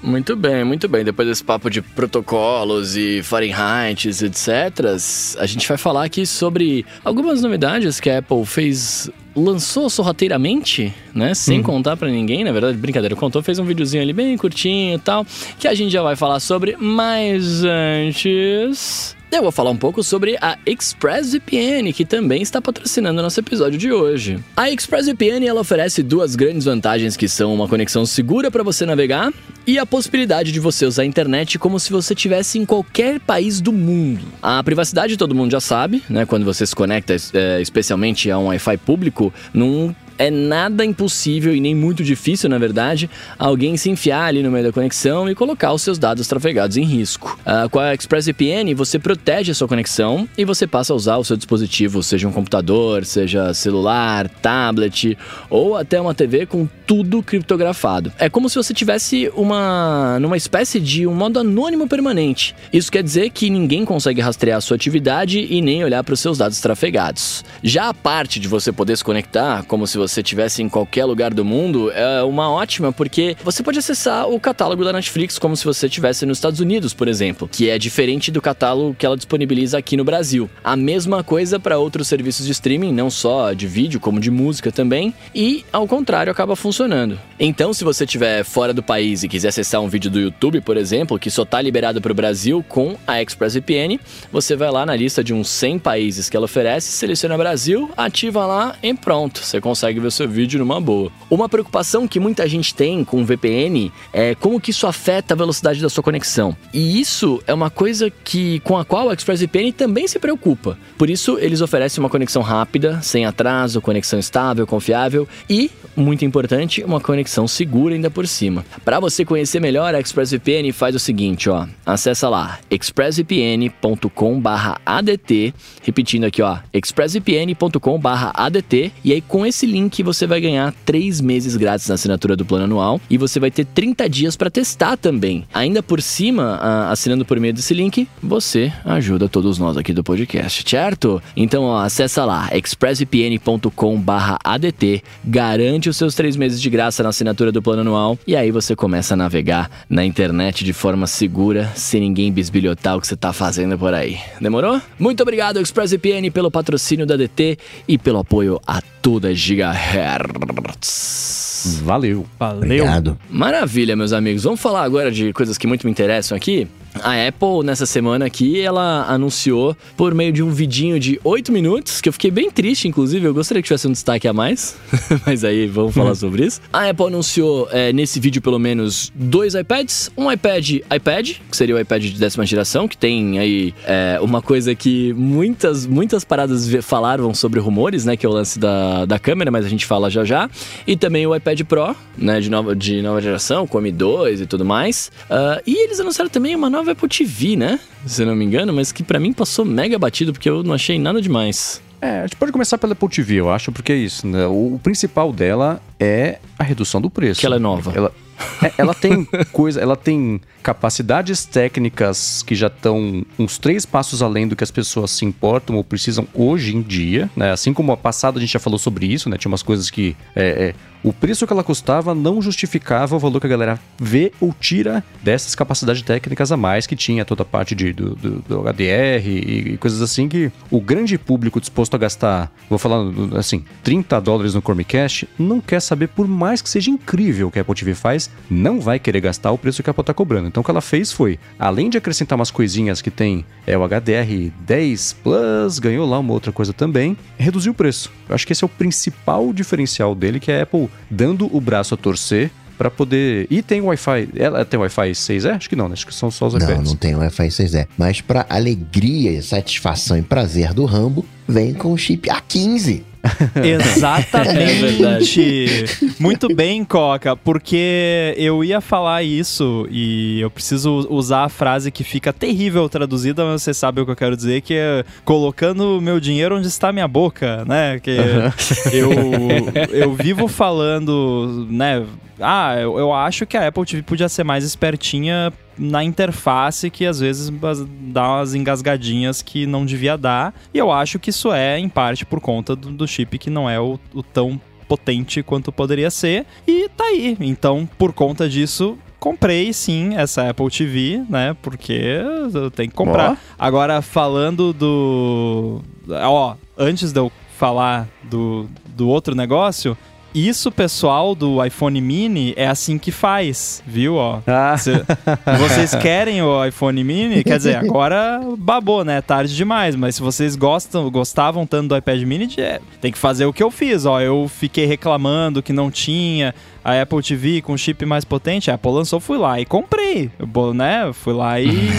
e votei com a minha carteira. Então tá aí, ó. Pessoal do que quer outras coisas, quando a Apple lançar a coisa que você quer, né, que você tava pedindo há anos, vai lá e compra, senão a Apple vai receber o, né, a mensagem errada. Mas enfim, brincadeiras à parte, eu queria falar do, entre aspas, evento, né, como um todo, porque assim, o Bruno falou, acho que da Apple TV, ah, não, né, é- ela é nova, não tem, não tem nada demais e tal. Isso pode ser dito de todos os produtos que foram anunciados e até por isso não foi um evento, né? acho que Exato. porque exato. assim, o, o John Sandel, eu tava falando com ele, ele tava meio ocupado ontem e tal. Enfim, tá com filho pequeno, né? nasceu há pouco tempo e tal. Não tá com muito tempo de ficar acompanhando coisa da Apple. Aí eu comentei com ele, né, que tinha rolado umas paradas aí. Ah, mas não deve ter sido nada demais, né? Daí eu falei, não. Cara, pensa, eles fazem evento às vezes que a gente chega aqui e fala: "Ah, não foi nada demais, né?" Né, foi esse evento podia ter sido um e-mail, né, aquele esquema. então, se eles fazem evento que às vezes a gente acha que não foi nada demais, imagina se nem eles nem acharam que valia a pena fazer um evento. Então é porque realmente é só ali ah, um spec bump, né? Teve algumas surpresinhas legais que a gente pode falar, mas no geral é, é- ah, tapinhas, né? Então, concordo que são tapinhas, concordo que a Apple tem acesso a números e ela chegou à conclusão que não valia a pena né, fazer, não, vai, vai- gastar muita grana e tudo mais. Mas dentre essas sur- surpresinhas, né, que a gente vai falar ali, o USB-C no próprio recarregador não é mais Lightning, o, o- a Siri Remote, o controle, né, então já dá um indicativo de para onde as coisas estão indo. Achei mega legal a câmera, é, Acho que a câmera sempre deveria ser ali. ali é o lugar ideal da câmera. né? A linha com o, com o Mac, né? Que tem o- a câmera no mesmo lugar, né? Não é aquela coisa que fica na lateral. Para mim, o iPad se usa é, em modo paisagem. Mas tem uma coisa, né? Eu concordo, deveria fazer como press release, né? Aquele modelo antigo que a gente conhecia de press release, que vem um videozinho ali surpresa. Mas tem uma coisa nesse iPad que é o, o Stage Manager, que em tese colocaria o iPad num nível de Mac. Nem a Apple tá levando fé nisso, né? A grande leitura que eu fiz desse evento press-release, né? Nem a Apple tá levando fé nesse novo modelo de iPad, né? Pra mim essa foi a grande decepção, assim, né? A Apple cada vez mais, entre aspas, né? Largando mão do iPad, não é largando mão porque fez o Stage Manager, mas aquela coisa de, cara, isso aqui não é um produto para as massas, embora seja 10% aqui do meu faturamento, é, tem ali o seu nichinho e, e- não sei, eu fiquei com um, um- um misto de sensações aí nesse tipo de evento. Agora, voltando à Apple TV, você quer saber o que é um, um negócio de nicho? Apple TV no Brasil, né?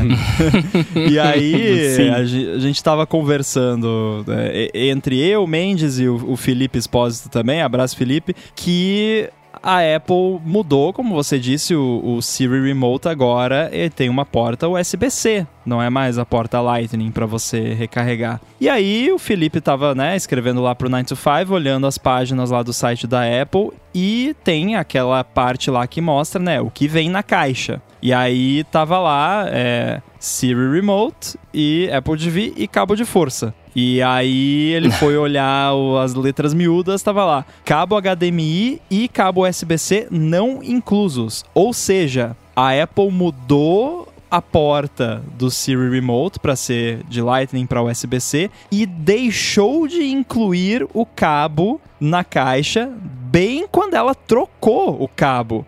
que eu até tava comentando com o Mendes, que eu acho que pode ser que a Apple já tinha planejado ir mudando as coisas ao- aos poucos para USB-C, é, ou pode ser que bateu o martelo por conta do lance da União Europeia, a gente não tem como saber.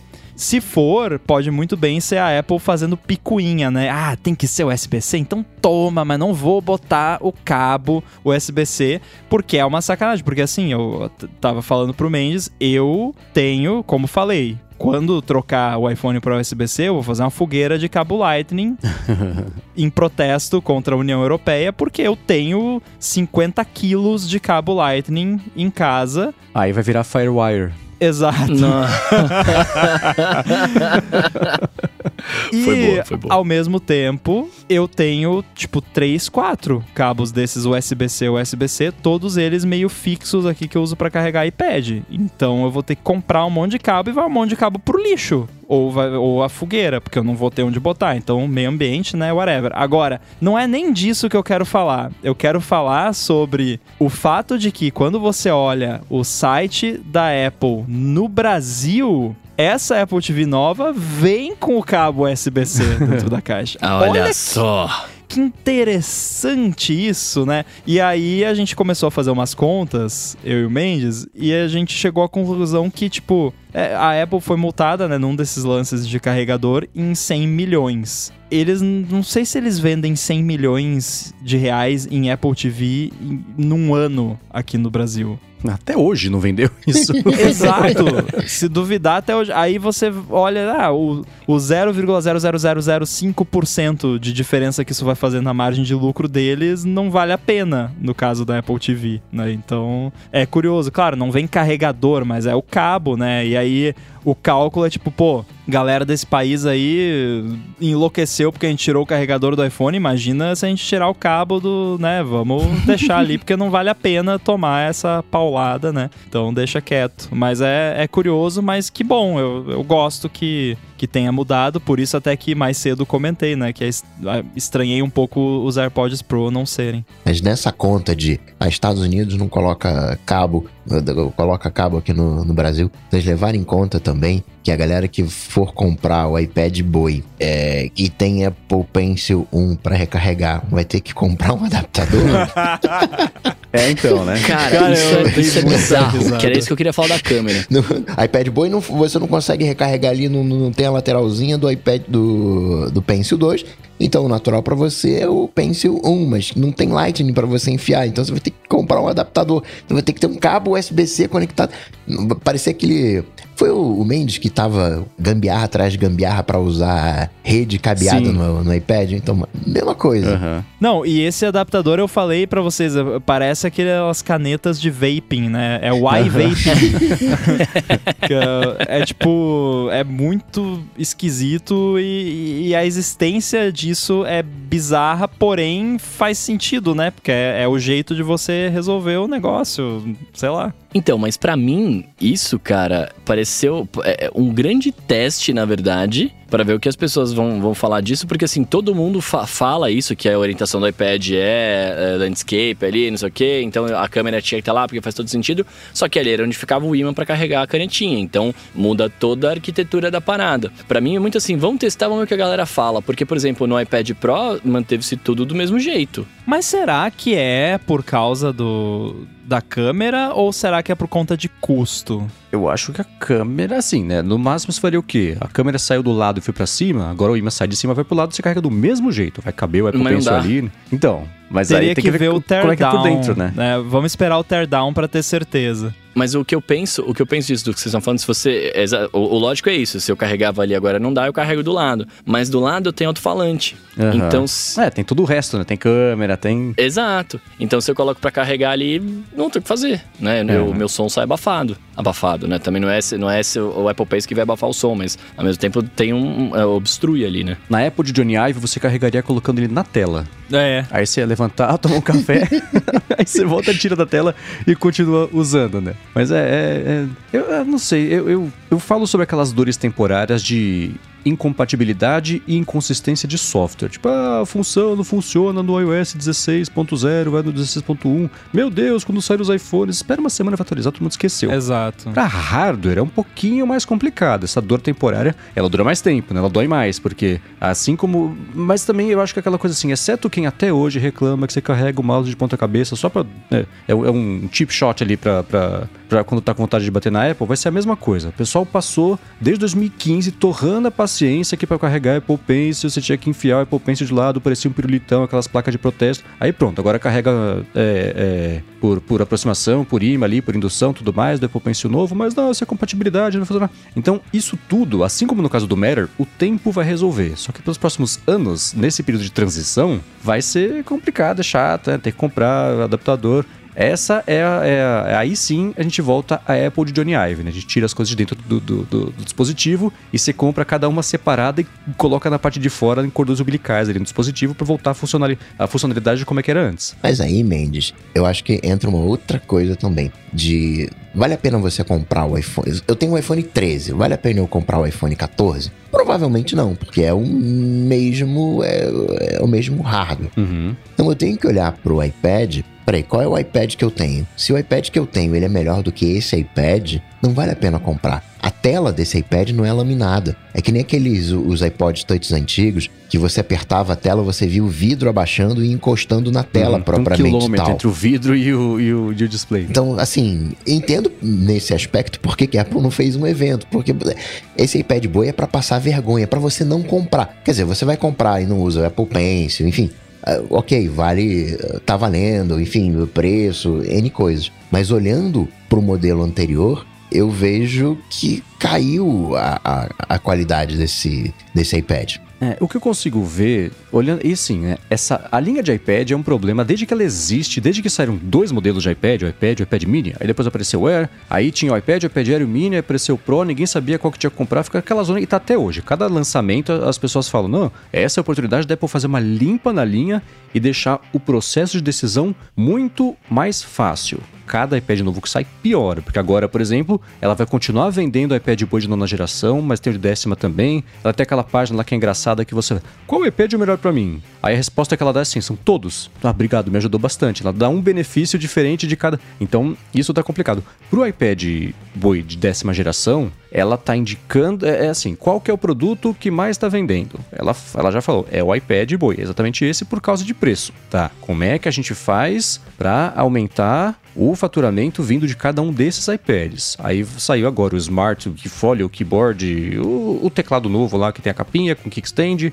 e o teclado com botões de função e trackpad. Aí outra coisa, a novidade dele, o negócio da câmera também no formato retrato, é, paisagem, na verdade, eu sempre confundo, formato paisagem, é, essa compatibilidade com o Apple Pencil, só que tem que ser com o cabo USB e do Lightning lá, o USB-C e o, o o adaptador.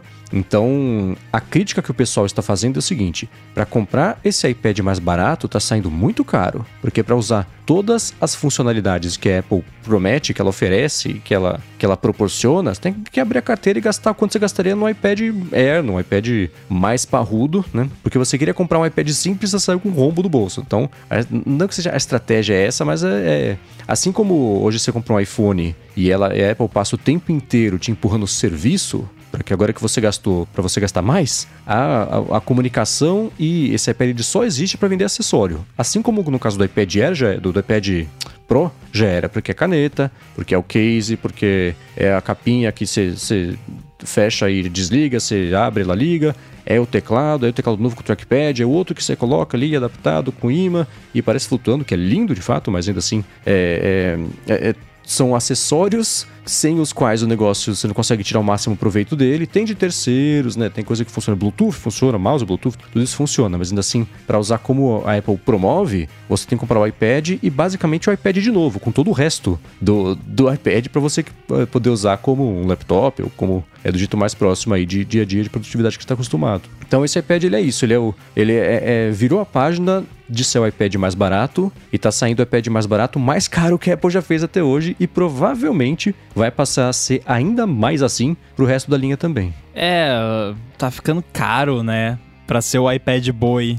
Tá ficando caro para seu iPad Boy, mas tá ficando cheio de especificidades. Por exemplo, Rambo, você comprou qual Apple TV? A de 64 ou a de 128? Eu comprei a de 128, mas não pelo 128, pelo Por quê? Ethernet. Exatamente. Agora, ah, botaram. Não é que forçaram uma diferença, mas forçaram uma diferença. Então, aquele modelinho que a gente tinha, cara, eu- me- menor quantidade aí de armazenamento, não preciso. Tem de 16, vou comprar um de 16. Mas não, agora você precisa comprar um de 128, porque tem a Ethernet. E, para minha alegria, esse iPad Pro tem o Wi-Fi 6. O, o iPad Pro, ele sim já vem com o Wi-Fi 6. 6E, na verdade, né? É, essa Apple TV nova é um outro exemplo. Como é que você baixa o preço sem baixar o preço? É isso, você baixa o preço com uma, uma, uma especificação recursos. que piora. E pra ficar com a especificação boa, você gasta a mesma coisa ou mais. Então é. Não é por acaso. Agora, pra você ver a falta de. Tipo, faltou coisa pra eles botarem naquele mosaico de features, né? Porque Bluetooth 5 tá no mosaico de features. tipo, Bluetooth 5 tá nos devices da Apple há quantos anos? Quantas gerações já? Tipo, tá, talvez o iPad Boy anterior não tinha, não sei. Eu acho que já tinha. Mas, enfim, Já. talvez, né? Mas, pô, pra isso tá no, no slide é porque faltou coisa. Eles nem colocaram Wi-Fi 6E, né? Eles botaram Wi-Fi 6, que, que não é a novidade. A novidade é o Wi-Fi 6E, né? Que é o 6 GHz. Tá ficando caro. Agora, o que eu pensei sobre esse lance dos acessórios e do Apple Pencil complicado e tudo mais é que, assim, a gente não tem os números a Apple tem. Eles devem saber que quase ninguém usa Apple Pencil com o iPad Boy. Tipo, eu acho que faria sentido ser assim, porque você for olhar assim, é um iPad mais barato, né, menos caro, então o público já é mais sensível a tipo gastar mais uma fortuna num Apple Pencil e agora no adaptador maluco lá. E eles demoraram muito pra colocar Apple Pencil no iPad de entrada. Demorou, foi o último a ter, o que faz sentido, né? Mas assim, demorou muito mais do que a gente esperava. Foi um da- uma daquelas paradas que a gente falou, pô, finalmente, né? Agora todos os iPads você consegue usar o Pencil. Provavelmente porque quase ninguém usa. Então, a- às vezes a gente olhando de fora, assim, parece um absurdo, né? Pô, mas vai ter que usar um adaptador pra poder usar o Pencil, que coisa, que horrível. ah. E no fim, tipo, duas pessoas, né? É óbvio que não é só duas, mas quase ninguém vai, vai usar isso aí, então.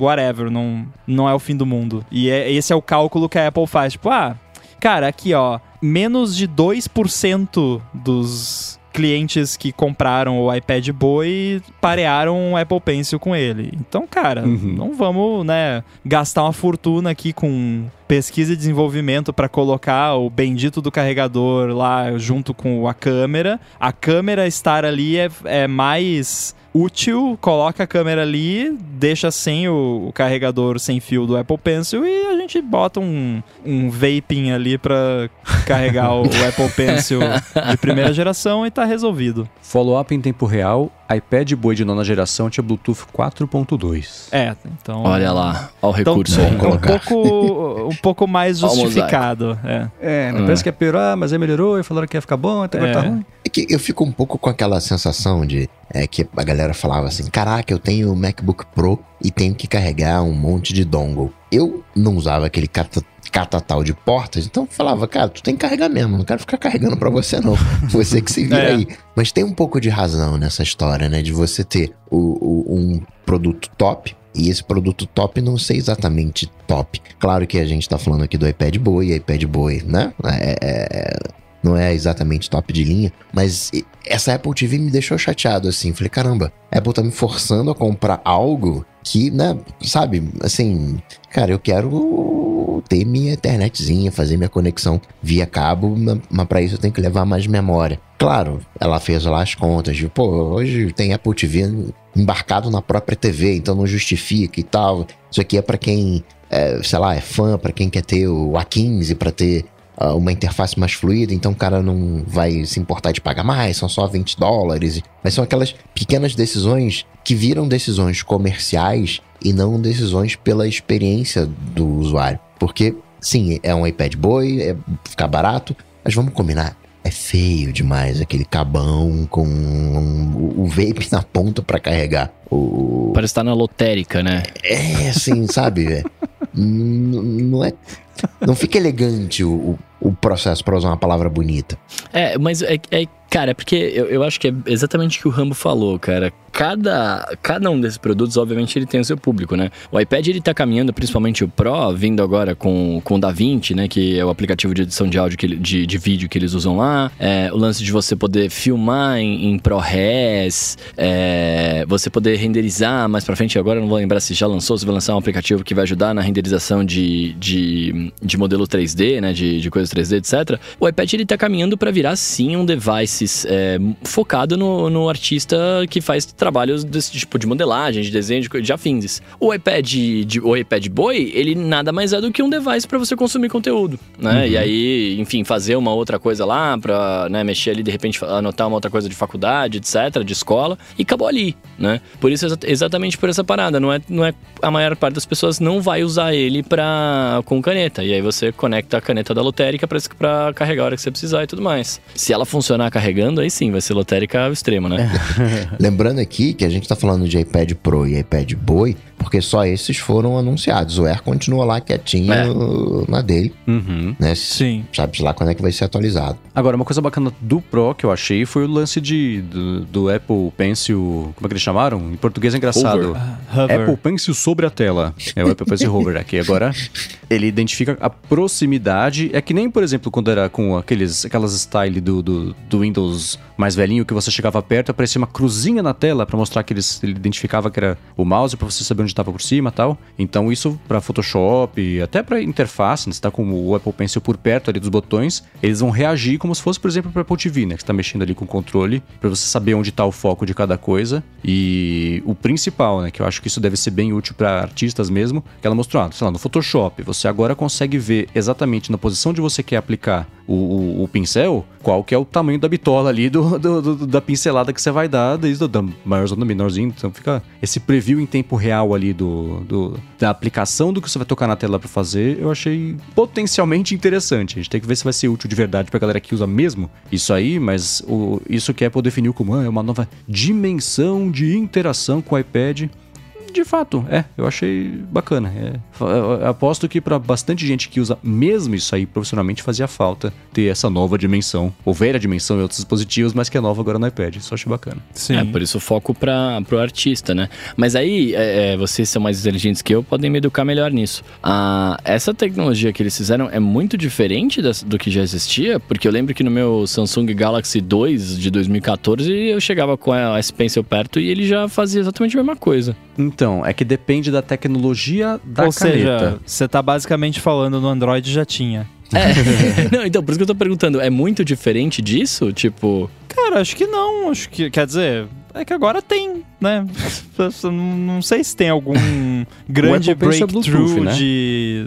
É Bluetooth, mas ele tem o, a parada de aproximação com a tela, né? Que a, a tela uhum. do iPad ela tem uma segunda camada, de, não é, não sei se é exatamente uma camada física, mas ela tem outro layer ali de detecção de toque que é específico pro Apple Pencil. A uhum. pontinha da Apple Pencil é como se fosse uma, uma antena que transmite. E aí, além disso, ele também tem o Bluetooth que aí transmite informação de inclinação e outras coisas. Essa aproximação, o hover, provavelmente é por esse lance da pontinha da caneta em relação à tela do iPad. É, então que tem tela e caneta que tem a tecnologia da digitização, que é essas mesmas, por exemplo, as da Wacom lá que você que usava, que fazia mais ou menos isso, que é contrário, por exemplo, daquelas da, das capacitivas que são a pontinha de borracha, basicamente, que faz ali. Então, acho que vai ser um híbrido entre essa tecnologia da parte digitizadora da tela, junto com o Bluetooth, que sempre foram por aí a, a, as canetas mais eficientes para toda a situação. Controlando o negócio inteiro, aí sim é o resultado é bacana.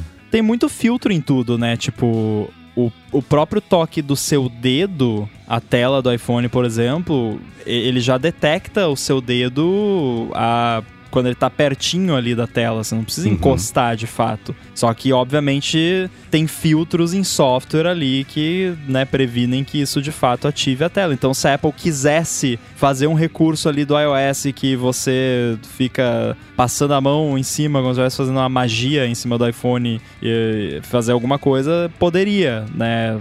E uhum. com o Apple Pencil imagino que seja parecido, só que provavelmente precisava de uma tecnologia um pouco mais robusta e, e precisa para conseguir fazer isso de uma forma confiável. Uhum. Muito bem, então acho que deu pra pincelar, né, tudo que, que rolou no, no mini fest evento aí. E acho que é isso, né, meus amigos? Se vocês quiserem saber tudo que a gente falou, ver o link de tudo que a gente comentou, vai estar tá aqui na descrição do post. Queria agradecer mais uma vez aos nossos patrocinadores, o escritório virtual nos Estados Unidos e a ExpressVPN. Agradecer também aos nossos apoiadores lá em apoia.se barra de transferência, os nossos PicPagantes em picpay.me barra de transferência. Queria agradecer a você que nos ouviu até agora, né, até o final do nosso podcast Agradecer ao Eduardo Garcia por esta maravilhosa edição que faz a gente parecer muito mais inteligente. E a todos vocês que estão aqui na nossa mesa de debates hoje, Coca, Marcos e Rambo, para falar com vocês como é que a gente faz. Me segue lá no Twitter, arroba underline inside, Guilherme Rambo 2 no Instagram. Olá Mundo na Gigahertz e lado B também na Gigahertz, que um dia, quem sabe, vai ter episódio novo. E é claro, nos vemos no encontro do ADT. Exato. Para falar comigo agora, três maneiras. Primeira delas, no encontro, no ADT 300. Segundo, ir lá no Google, bater Coca-Tech. E a terceira, lá no Instagram, no arroba coca.tech. Bom, eu sou MVC Mendes no Twitter, apresento um bando de podcast aqui na Gigahertz, apresento o Bolha Dev da Alura fora da Gigahertz, todas as tardes de segunda a sexta sobre tecnologia, inovação e desenvolvimento, e escrevo lá no ifeed.pt. Maravilha, eu sou arroba Bruno underline Casemiro no Twitter, no Instagram, mais próximo de você, no TikTok também. E é isso, dia 5 tamo junto e semana que vem é nóis. Tudo dito e posto, a gente volta na semana que vem. Valeu. Tchau, tchau. Valeu!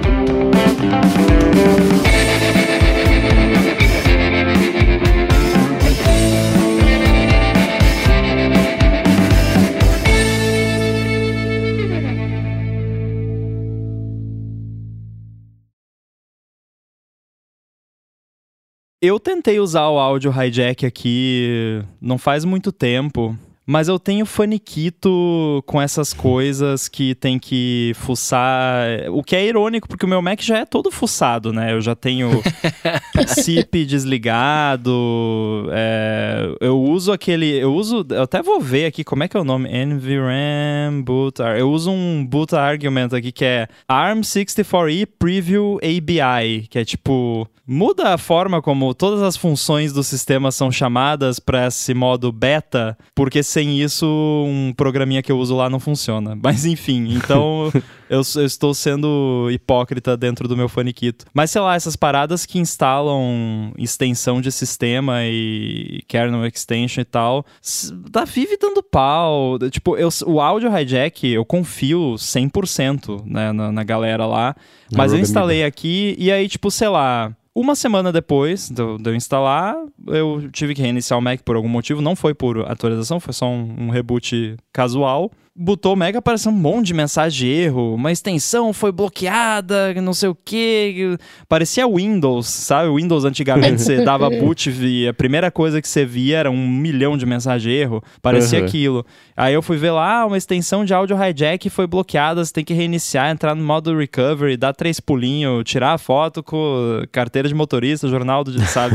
Aquele mesmo esquema, parece. Aí eu, ah, quer saber, eu não quero usar esse negócio, porque, pô, é o tempo todo, aí, aí s- dá um- uma dorzinha no coração, assim, tipo, ah, tem alguma coisa quebrada, sabe? Uhum. Parece que o tempo todo. Aí eu parei de usar o Camel também, porque a extensão, o plugin que ele instalava lá, eu vi que ele estava sendo carregado no processo do One Password. Quando ia.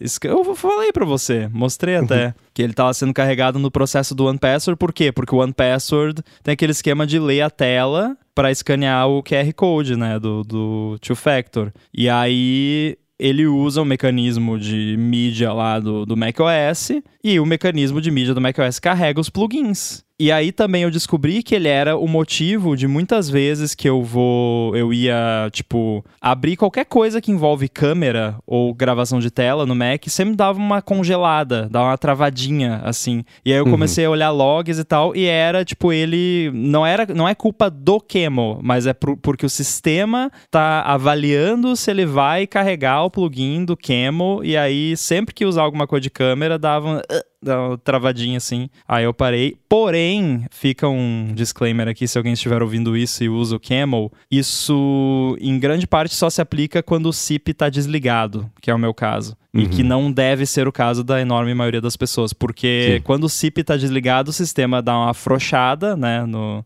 nas políticas de segurança. Então, por exemplo, o OnePassword, num sistema com SIP ligado, ele não vai carregar o plugin do Camel no OnePassword, porque isso é terrível para segurança. Aham. Então, quem usa o Mac Vanilla, né, como vem de fábrica, não, não enfrenta esse problema.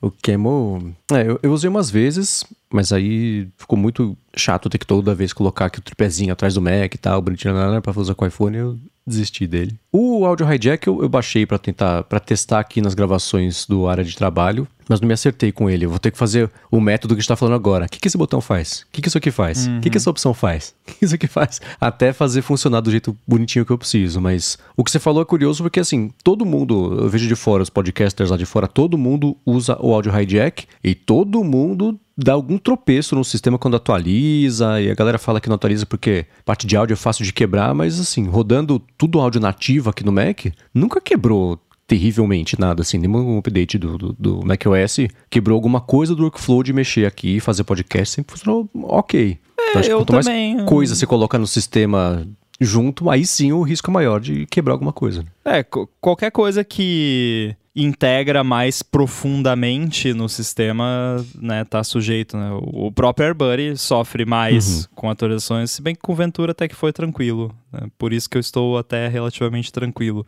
A- até segunda, vamos ver, né? Mas Famous last words. esses AirPods chegarem hoje foi maravilhoso, porque aí eu já mato os dois coelhos numa só. Tipo, já vai Uhum. junto com update de Ventura. Nossa, eu tava olhando os release notes. Meu, caraca, tem muita coisa.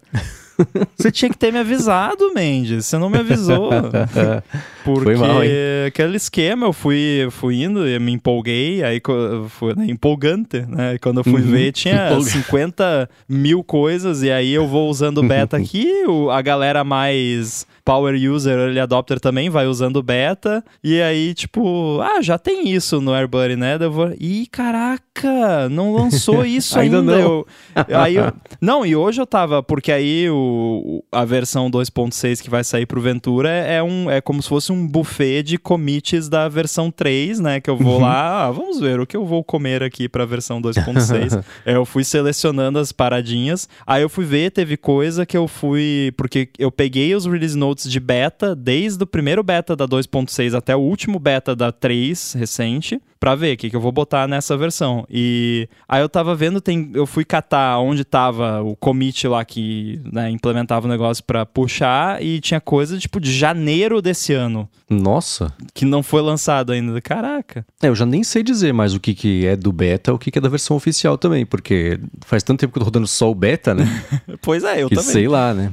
Esse é o problema, você tem que usar o beta no seu dia a dia, mas tem que pegar uns três dias por semana e usar só o AirBuddy release oficial, pra você falar, putz, nossa, é verdade, isso não dá pra fazer, né? Não tá no... Aí você vê a importância de ter release notes de qualidade, Uhum. né? É, Porque, claro, eu poderia usar só o histórico do Git, só que o histórico do Git é muito mais técnico e às vezes não representa exatamente o, o que é a parada. Então, Uhum. tendo os release notes bem detalhados de, de todos os betas, fica bem mais fácil, que eu só vou lá e vou comparando. Aí eu até vi, já tinha algumas coisas que eu já tinha puxado, porque eu tinha lançado não faz muito tempo um update lá com algumas coisinhas, então aí isso eu já, já fui vendo, mas aí eu, nossa, é coisa pra caramba, assim, muito, muita coisinha boba, sabe? Aquelas coisas de, pô, isso aqui já devia ter sido feito há séculos e tava lá ainda, putz, vamos puxar isso aqui, né? Ainda bem que você é organizado, né? Pra essas coisas assim, você Não, deixa eu tudo eu bonitinho, explicadinho. Tenho que ser. Se eu não for, ferrou. Eu, eu, é um mecanismo de defesa que eu criei pra não ser engolido pela minha própria bagunça. Porque se deixar, meu Deus. Aliás, falando em bagunça, o app dos olhos lá tá funcionando, hein? Ó, iBuddy. quer falar publicamente então, né? Não queria falar nada. Não, não precisamos detalhar, mas é, é que hoje foi o primeiro dia que eu usei ele direitinho, assim, o dia todo, que Uhum. até eu desliguei agora, porque, né? E, inclusive, eu já vi que é um recurso que tem que colocar de... Mas eu, eu sei uma forma mais legal ainda, vai ser integrar com os focos. Uh, ia falar Então, calendário? tipo, Foco, ok. Focos, quando eu tiver com foco de trabalho ativado, aí, Uhum. né, faz a parada, senão, não, ou enfim. Mas, nossa, eu notei diferença. É incrível. Eu tô coçando pra fazer um foco gravação no Mac e no iOS, que eu não sei o quanto de diferente que seria do, do que eu já tenho, porque já não chega a notificação, né? Então, tanto faz. O meu foco gravação é o não perturbe padrão, porque não vem nada, basicamente.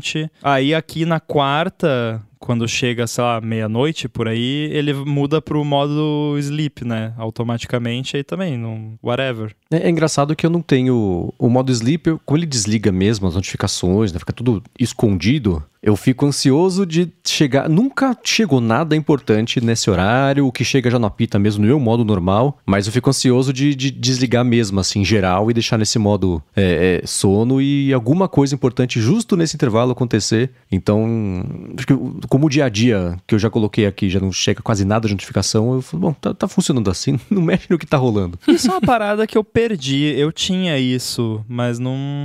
Acho que de tanto acontecer de tipo, uhum. ah, vou deixar aqui. Teve uma época que eu, que, eu, que eu cheguei ao extremo, não existia modo foco ainda, nem nada. Eu cheguei a botar em modo avião o iPhone. Que até eu ouvi lá que, que a Bia faz também, né? Por causa dos Sim. coroas digitais com os quais ela se comunica.